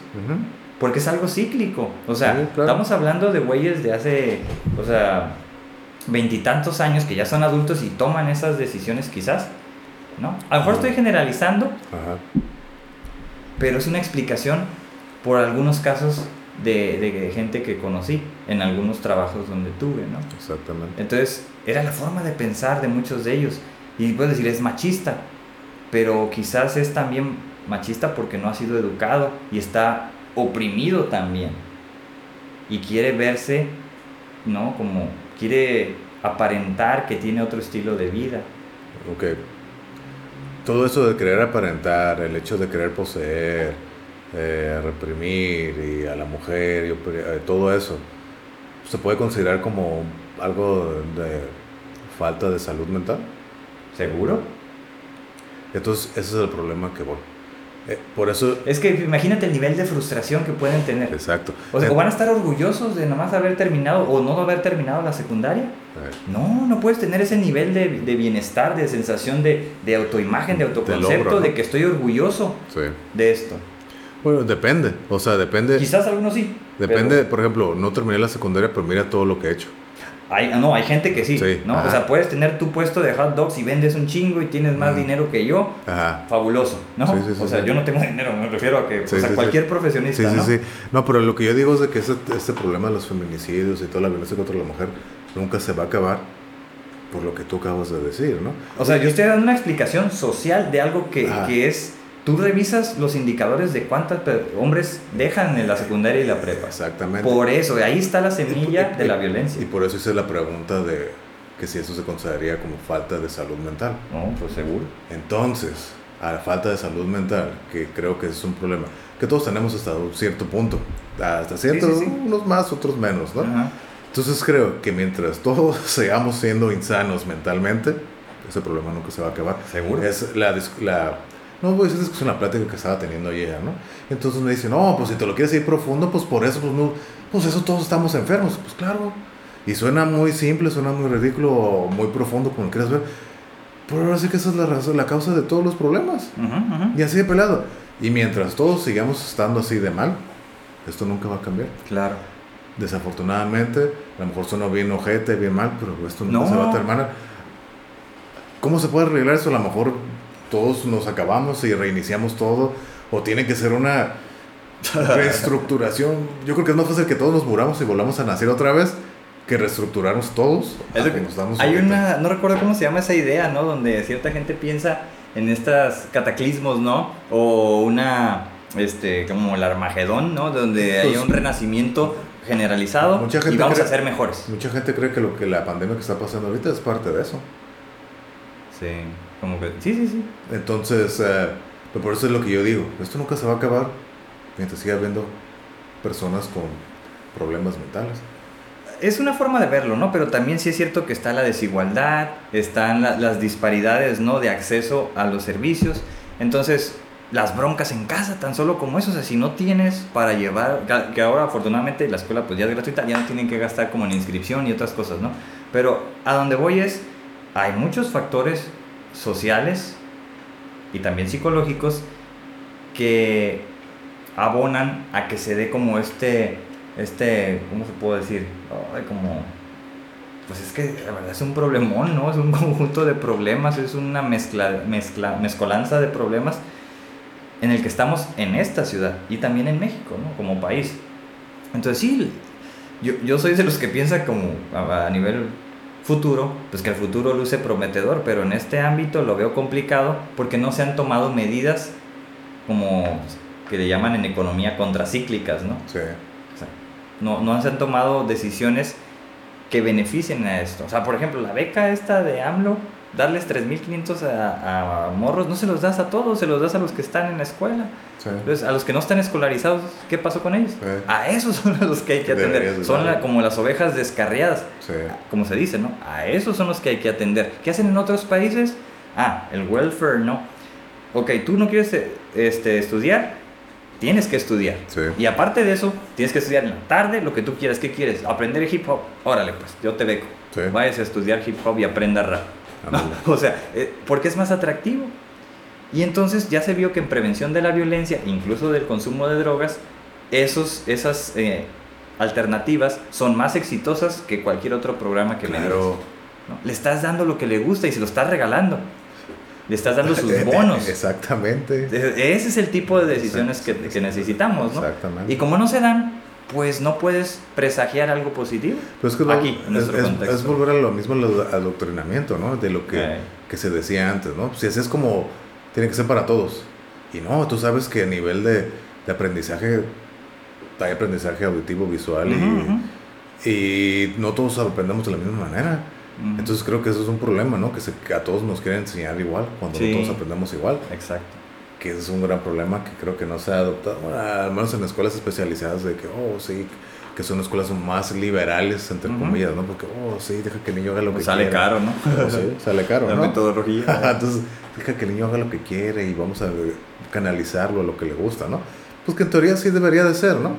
Pero pues desafortunadamente... Mm, en estos niveles a lo mejor sí, ¿no? Ya, ya se tendría que haber dado el cambio por, eh, por lo de las inteligencias múltiples. Exactamente, ¿no? Pero también, pues yo me acuerdo, ¿no? Cuando yo estaba en la escuela y, los famosos que le llamaban los burros, a mí también una vez me pusieron las orejas de burro, ¿no? Cabe, es más, no sé si lo mencioné alguna vez, una profe me cacheteó, ¿no? En la clase, como en tercero porque no entendía los quebrados, no, no, no, los explicaba bien, yo creo, porque yo siempre me he sentado casi enfrente y no lo expliqué, ah, me cacheteó. Y es lo que me acuerdo, ¿no? Entonces, este, eh, es de esas experiencias. Entonces, a dónde voy con esto, pues es que hay situaciones que nos hacen que no tengamos como la, la situación óptima para aprender. Y a lo mejor estaba en, en otro modo, ¿no? O sea, de, no aprender. No sé, no recuerdo bien la situación.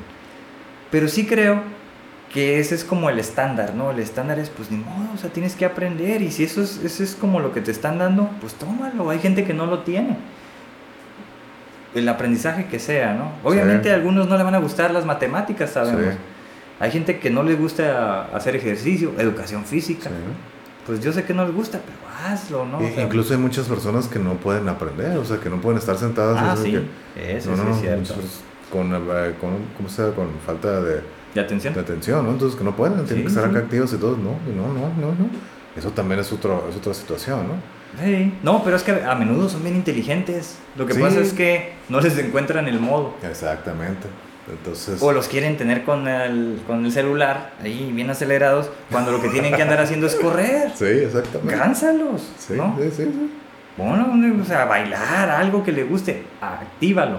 No lo pongas a que nada más esté recibiendo dopamina de tanto que estás haciendo. Y ese es el problema, ¿no? Que no se dan cuenta y lo quieren manejar de esa manera. Entonces. Hoy mismo, ajá, vi una niña bien chiquitita, como de unos tres años, bastante así como. Hizo varias rabietas y cosas así. Yo dije, ay, caray, está complicado este caso. Este, a menos que sea de esas que tienen como el, carácter complicado de, nacimiento, ¿no? Mm. Que sí los hay. Pero no, ya cuando vi que traía el teléfono dije, eso es por el teléfono. Entonces dije, no, es eso. Está complicado ese tema. Pero bueno, este, hay otro tema que no hemos hablado o que no he hablado. Revisé unas, digo, hay un montón, ¿no? o sea, dices, wow, o sea, conocerlas, yo creo que tienes que volver como experto en ideologías, ¿no? Pero está, complicado. Entonces, vi unas en términos del futuro, ya ves que soy medio futurista. Futurista, ¿no? Entonces, el futurismo es una ideología. Exactamente, ¿no? Más basada en la ciencia, ¿no? Como, eh, pues sí, tú sabes, ¿no? Si, si mides algo, pues tienes la, la capacidad de poder este, eh, hacer cálculos, ¿no? Y ver... De predecir, ¿no? Ver exactamente si va a suceder cierto fenómeno o no. Pues, eso es la predicción. Entonces, hay una, una o dos dos este, ideologías que se llama el poshumanismo. Entonces era lo que hablamos al inicio sobre el futurismo, en aquel capítulo del futuro, sobre cómo serían los, los, seres humanos del futuro. Poshumanismo. El poshumanismo. ¿Qué es el humanismo? Eh, el, el, ser como muy afín, muy, muy este eh, Todos somos iguales. Emotivo, sí, claro, ¿no? O sea, basado ahora sí que en, en la humanidad, ¿no? En, en, valorar todo lo que es lo, la natural, lo naturalmente humano. El posthumanismo es los enhanced, ¿ok? Los organismos que han sido modificados. Más humanos más que humanos. Más que humanos, ¿no? Como la canción de White Zombie, More Human Than Human. Entonces, este, ah. me recordó eso, ¿no? Cuando leí ese, esa ideología dije, entonces yo soy de esos, ¿no? Hice clic de volada. Ah. Porque es, tendrás un chip, ah. puedes tener un chip, lo que sea, tecnología que te haga y hacer más tener mayores capacidades. ¿Qué quiere hacer Elon Musk con el Neuralink? Pues que escuches música, si tú quieres, con el pensamiento. A mí eso no me, no me satisface. Sí, sí, sí. Pero sí por ejemplo, el tener la capacidad de poder hablar en cualquier idioma o tener una memoria más chacalota, ¿no? O sea, a mí me encantaría poder hablar lo que sé en varios idiomas. No lo puedo hacer, ¿no? Pero fíjate que... Toma tiempo, pero o sea, es la tecnología, son los avances tecnológicos y muchos dicen que es inevitable.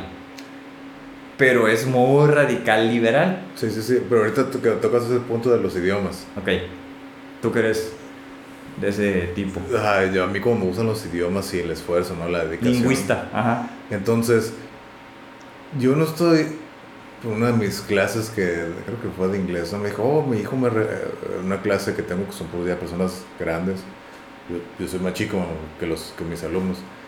Me dijo, oh, mi, no me acuerdo si dijo el, uno de mis alumnos, eh, mi nieto o su hijo le regaló un traductor así de que tú hablas y te lo mm. traducen en el idioma, ¿no? Okay. Dice, pero yo no lo quiero usar porque siento que le quita el mérito y el valor del aprendizaje. ¿Seguro?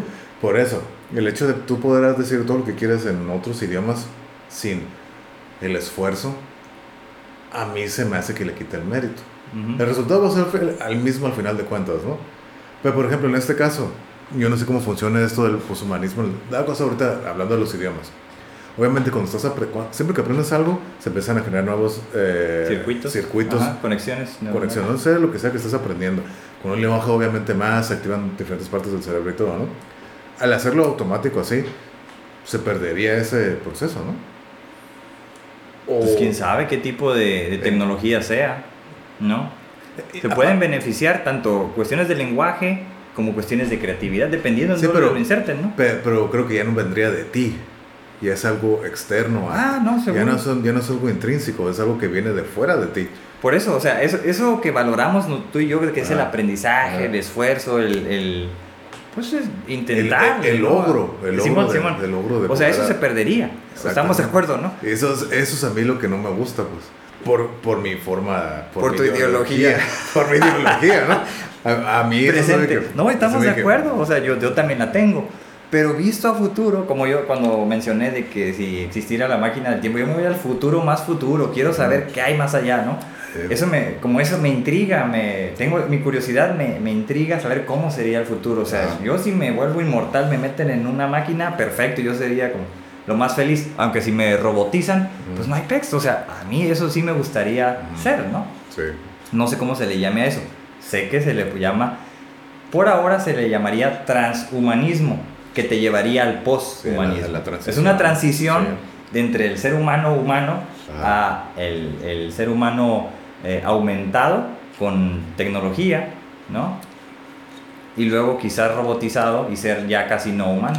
Pero supongo que estas ideologías son más como en el ámbito científico, ¿no? Son sci-fi, como muchos de ellos, ¿no? Como el ser este, futurista, basado en, en, lo que existe ahorita, entre el auge de la robótica y de la, lo que quieren hacer. Por ejemplo, eh,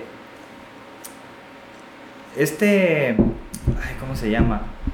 Um, Stephen Hawking, ¿no? que pues, uno de los grandes científicos, tenía un chip que le permitía hablar conectado a la computadora. Si no tuviera él ese chip, no hubiera podido comunicar su gran capacidad que él tuvo, ¿no? Entonces, él fue, en ese caso, este, y él mismo lo dijo, afortunado, ¿no? Porque él dice, yo soy una persona con discapacidad, que tengo este talento, ¿no?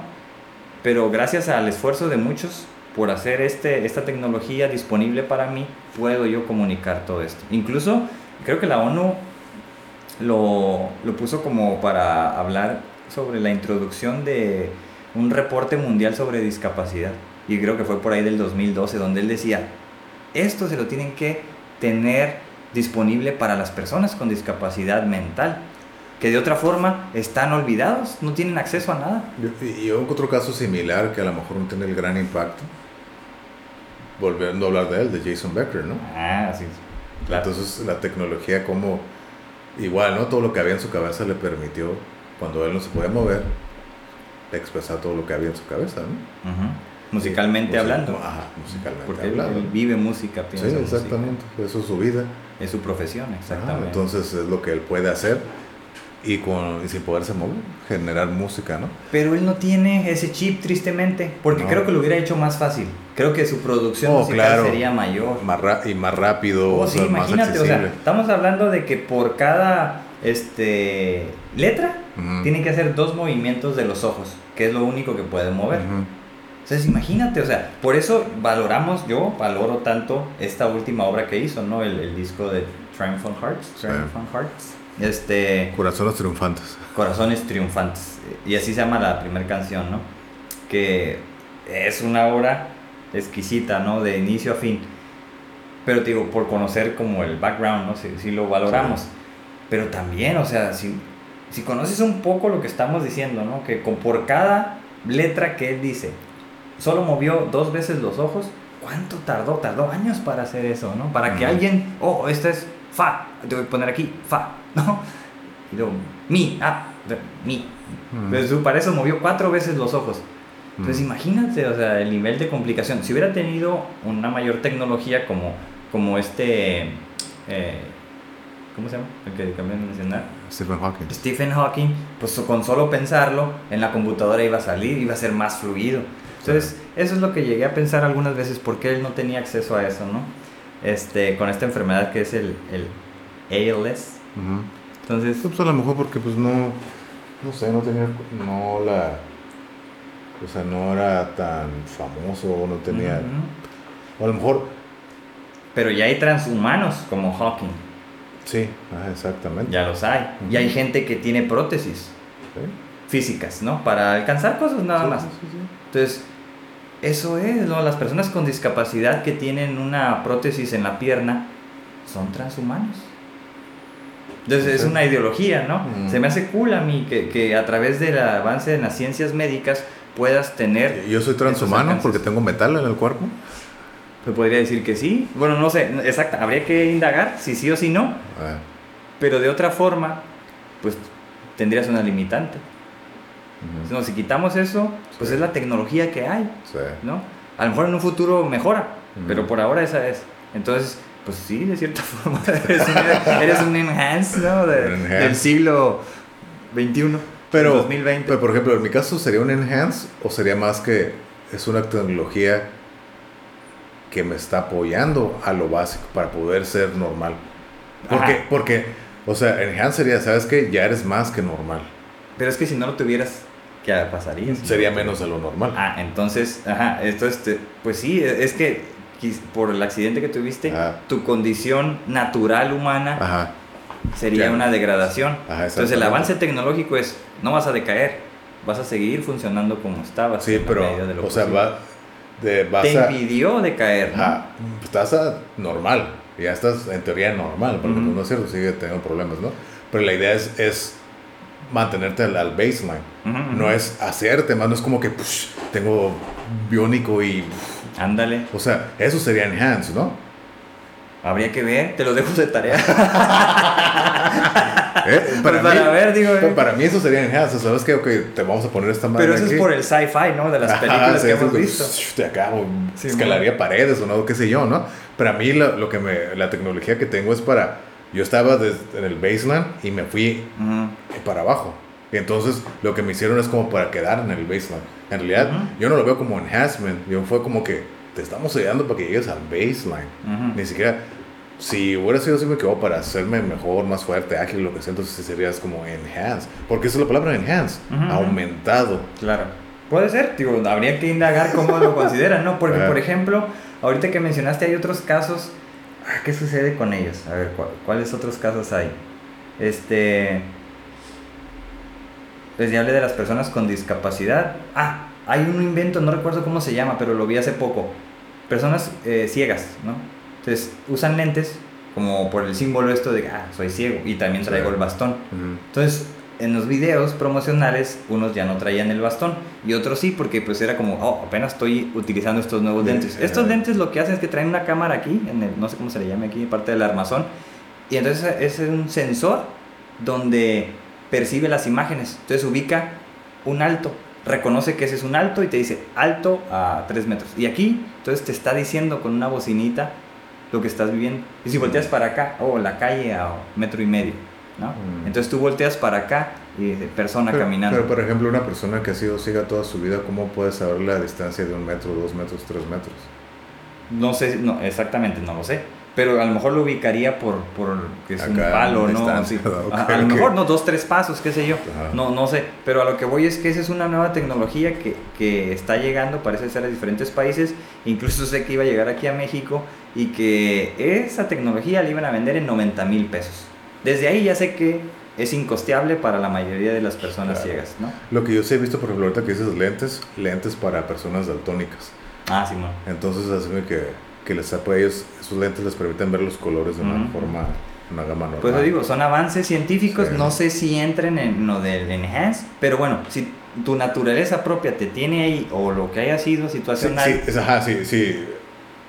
Si estás abajo del cero, promedio? del promedio, y para ti enhance es llegar al promedio, pues es un aumento, ¿no? Pues Lógicamente, ¿no? Pues sí. Pero no sé si entraría en la ideología. a lo que voy es que me parecieron bastante interesantes, me intrigaron. Dije, voy a leer sobre eso.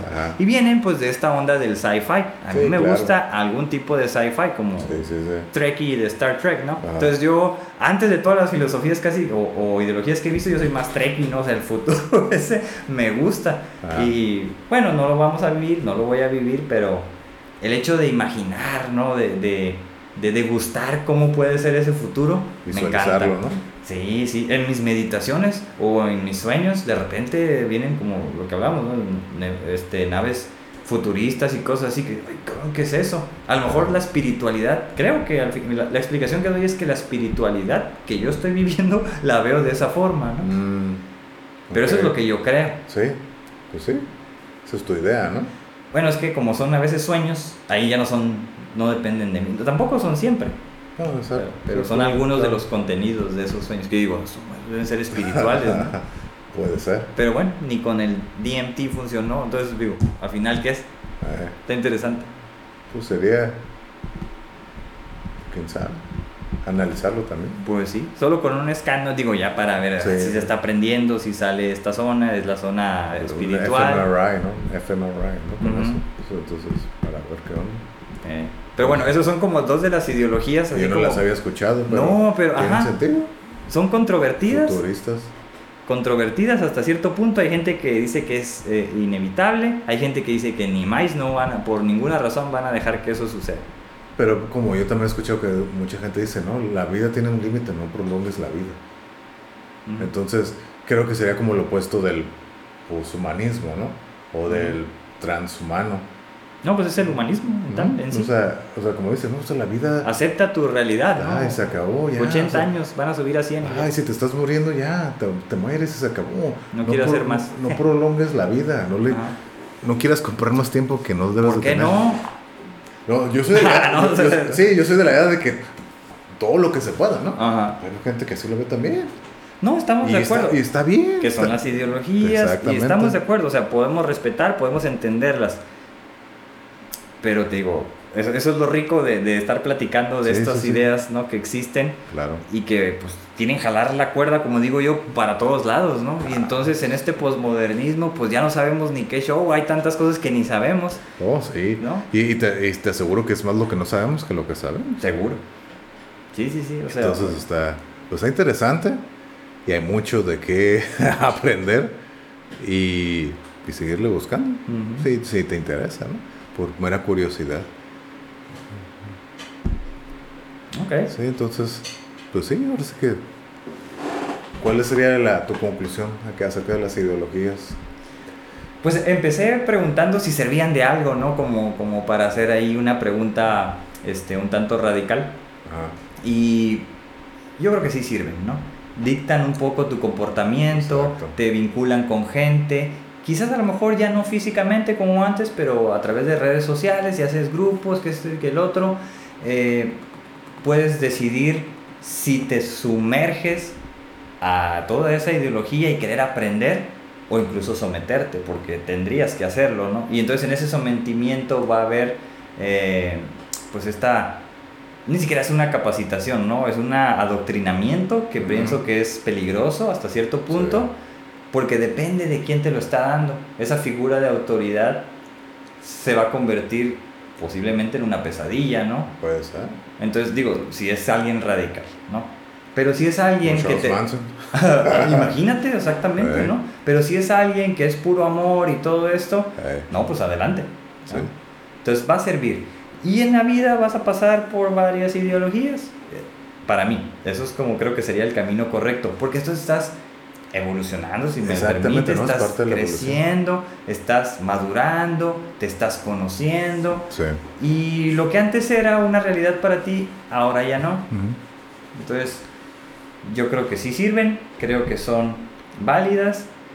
No sé si son tan necesarias, pero como dijimos, de una u otra forma, quizás hasta inconscientemente, las vas a vivir como las filosofías. Así que van a dictar tu vida un tiempo y pues ojalá y sea temporal, ¿no? Entonces, este, porque de, ser para toda la vida ya es aburrido para mí. O sea, no hay transformación y creo que eso lo vuelve aburrido. esa sería mi conclusión. Si sirven, si benefician, pero como todo, trae la semilla, ¿no? De, el nivel radical de cada ideología es la semilla del contrario, ¿no? De, Exacto. Y eso es peligroso, como el yin yang, ¿no? O sea, en lo negro está, en lo blanco está, lo, negro. Entonces, aguas, ¿no? está lo blanco. Entonces, hay que ser, creo, precavidos y no casarse con todo, ¿no? No, ser del montón para mí. Aunque sea, si es algo positivo, adelante. Pues sí. Hasta ahí. Esa sería mi conclusión. Sí, sí, mi conclusión sería de que como al igual que tú, ¿no? Muy similar. Son necesarias porque creo que son los que te pueden dar una estructura en tu vida, ¿no? Es como que el camino, ¿no? Todo el conjunto de ideas que tengas. Aparte creo que son como que te definen. O sea, y sí, igual, te pueden ayudar para socializar, para convivir, para crecer como persona, pero al igual que tú, también creo que no te debes casar con una sola, con una idea y aferrarte a ella, hay que seguir cambiando y evolucionando, ¿no? Creo que es parte del proceso de crecimiento, aprendizaje, evolución como persona. Eh, sí, básicamente eso. ¿Se puede vivir sin ellas? No creo. O sea, como tú dices, creo, que a veces inconscientemente tenemos ideologías. O sea, no creo que haya alguien que camine por la vida sin ninguna ideología, ninguna, ninguna. Entonces me parece algo casi imposible. O sea, no tengas ni idea de que seas un blanco, blanco sin nada. Entonces, por eso no lo creo posible. Creo que todos tenemos ideologías. Y igual, siento que tú debes decidir tus ideologías.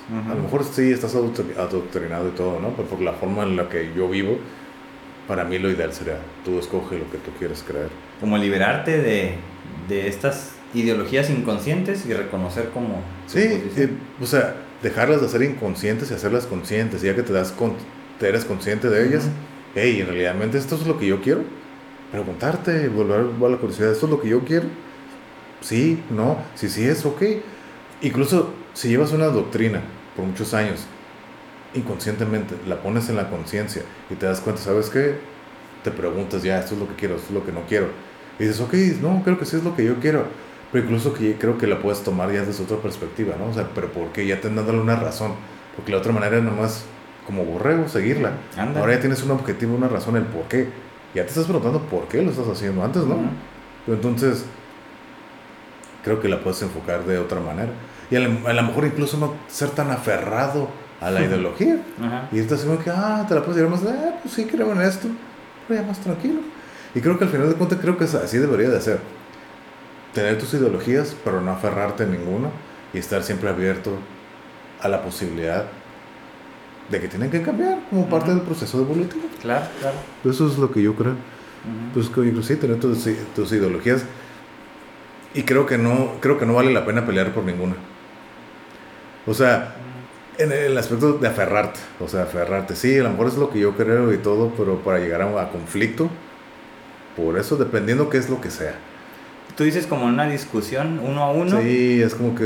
Pero por ejemplo, en términos de marchar, de buscar como un bien, el incidir en la esfera pública, ahí sí. Defender una ideología que no la tienes consciente. Ok. Eso, eso que pasa muchísimo. Pasa, pasa muchísimo. Defender una ideología que tú ni siquiera escogiste. ¿no? Ajá, Y además porque eso es lo que a mí siempre me han dicho y tú no crees en lo que yo creo. O que es de moda. Ah, quiero entrar ahí porque debe ser divertido marchar. Vamos a entrarle. Eh, sí, sí. Es como un rito de iniciación para algunos, posiblemente. O, mucha gente que está viendo que está haciendo un desmadre, ah, pues vamos a entrarle al ganadero. Eh, ándale, vamos a destruir todo. Sí, sí, sí, Entonces, son necesarias que no rijan tu vida. Tú debes de decidir por ellas, tus ideologías, te van a dar estructura y sea abierto a, a recibir nuevas y seas, sea abierto a también dejar ir varias parte del cambio y evolución. Claro. Esa sería mi conclusión. Ok, no, pues muy bien. Eh, nada más para mí me, me, faltó esta parte, ¿no? De que incidir en la realidad, en, no sé si le quieran llamar político, la esfera pública, en la toma de decisiones, el presionar a, no sé, a quien esté tomando decisiones para que se hagan las cosas, ¿no? Eso sí creo que, que se debe rescatar. No destruir, construir cosas, ¿no? Pero ahorita mucha gente, ah, sí, que, que queme lo que te... No, pues yo no creo en eso. Pero bueno, o sea, porque generas como pensamientos negativos hacia el movimiento. Si lo haces más atractivo, oye, pues mira, eso es lo que tienes que hacer. Porque en otros países ya lo hicieron y estás, ah, ok. A lo mejor lo convences más fácil, ¿no? Yo, yo voy como más por ahí. Pero bueno, cada quien lo hará a su forma, ¿no? Sí. Bueno, pues con eso concluimos y tenemos nuestra eh, tómbola aquí con los temas siguientes. Un, número considerable de, temas. A ver, vamos a ver cuál, cuál sacas. Vamos a ver la tómbola. Pero no lo vamos a decir, va a ser sorpresa, ¿no? Va a ser la dinámica, obviamente nomás nosotros lo vamos a ver. Y la dinámica va a ser de que sacamos el tema de la próxima semana y de ser que vamos a hablar. Eh, es una forma de hacerlo más dinámico y entretenido esto. Ya la sorpresa va a ser ya la próxima semana cuando hablemos, ¿no? A ver. Mano Santa. No, de Santa no tiene nada. A ver. Ándale. Vamos a ver qué salió. Está interesante. Interesante, se tocó un poco en este tema. se, tomó, se tocó un poco en este tema y pues está interesante. Creo que también queda mucho de que, da mucho de qué hablar también. Claro. Creo que va a estar interesante este nuevo próximo capítulo. Órale. Sí, está bien. No como, como que no choca con lo que hemos venido hablando. Exactamente, o sea, es algo que ya se ha tomado, se ha tocado recurrentemente aquí en el podcast, sí. en, los, en, los, en los episodios. Y ya como que ya darle un solo episodio a esto. Ándale, va a estar como darle rienda suelta. Exactamente, ¿no? específicamente. ajá, ahora es que desplayarnos en esto, ¿no? Sí, da para mucho. Sí. Pues aquí nos vemos entonces, próxima semana, próximo podcast. Continuará. Continuará. Nos vemos. Bye. Hasta luego.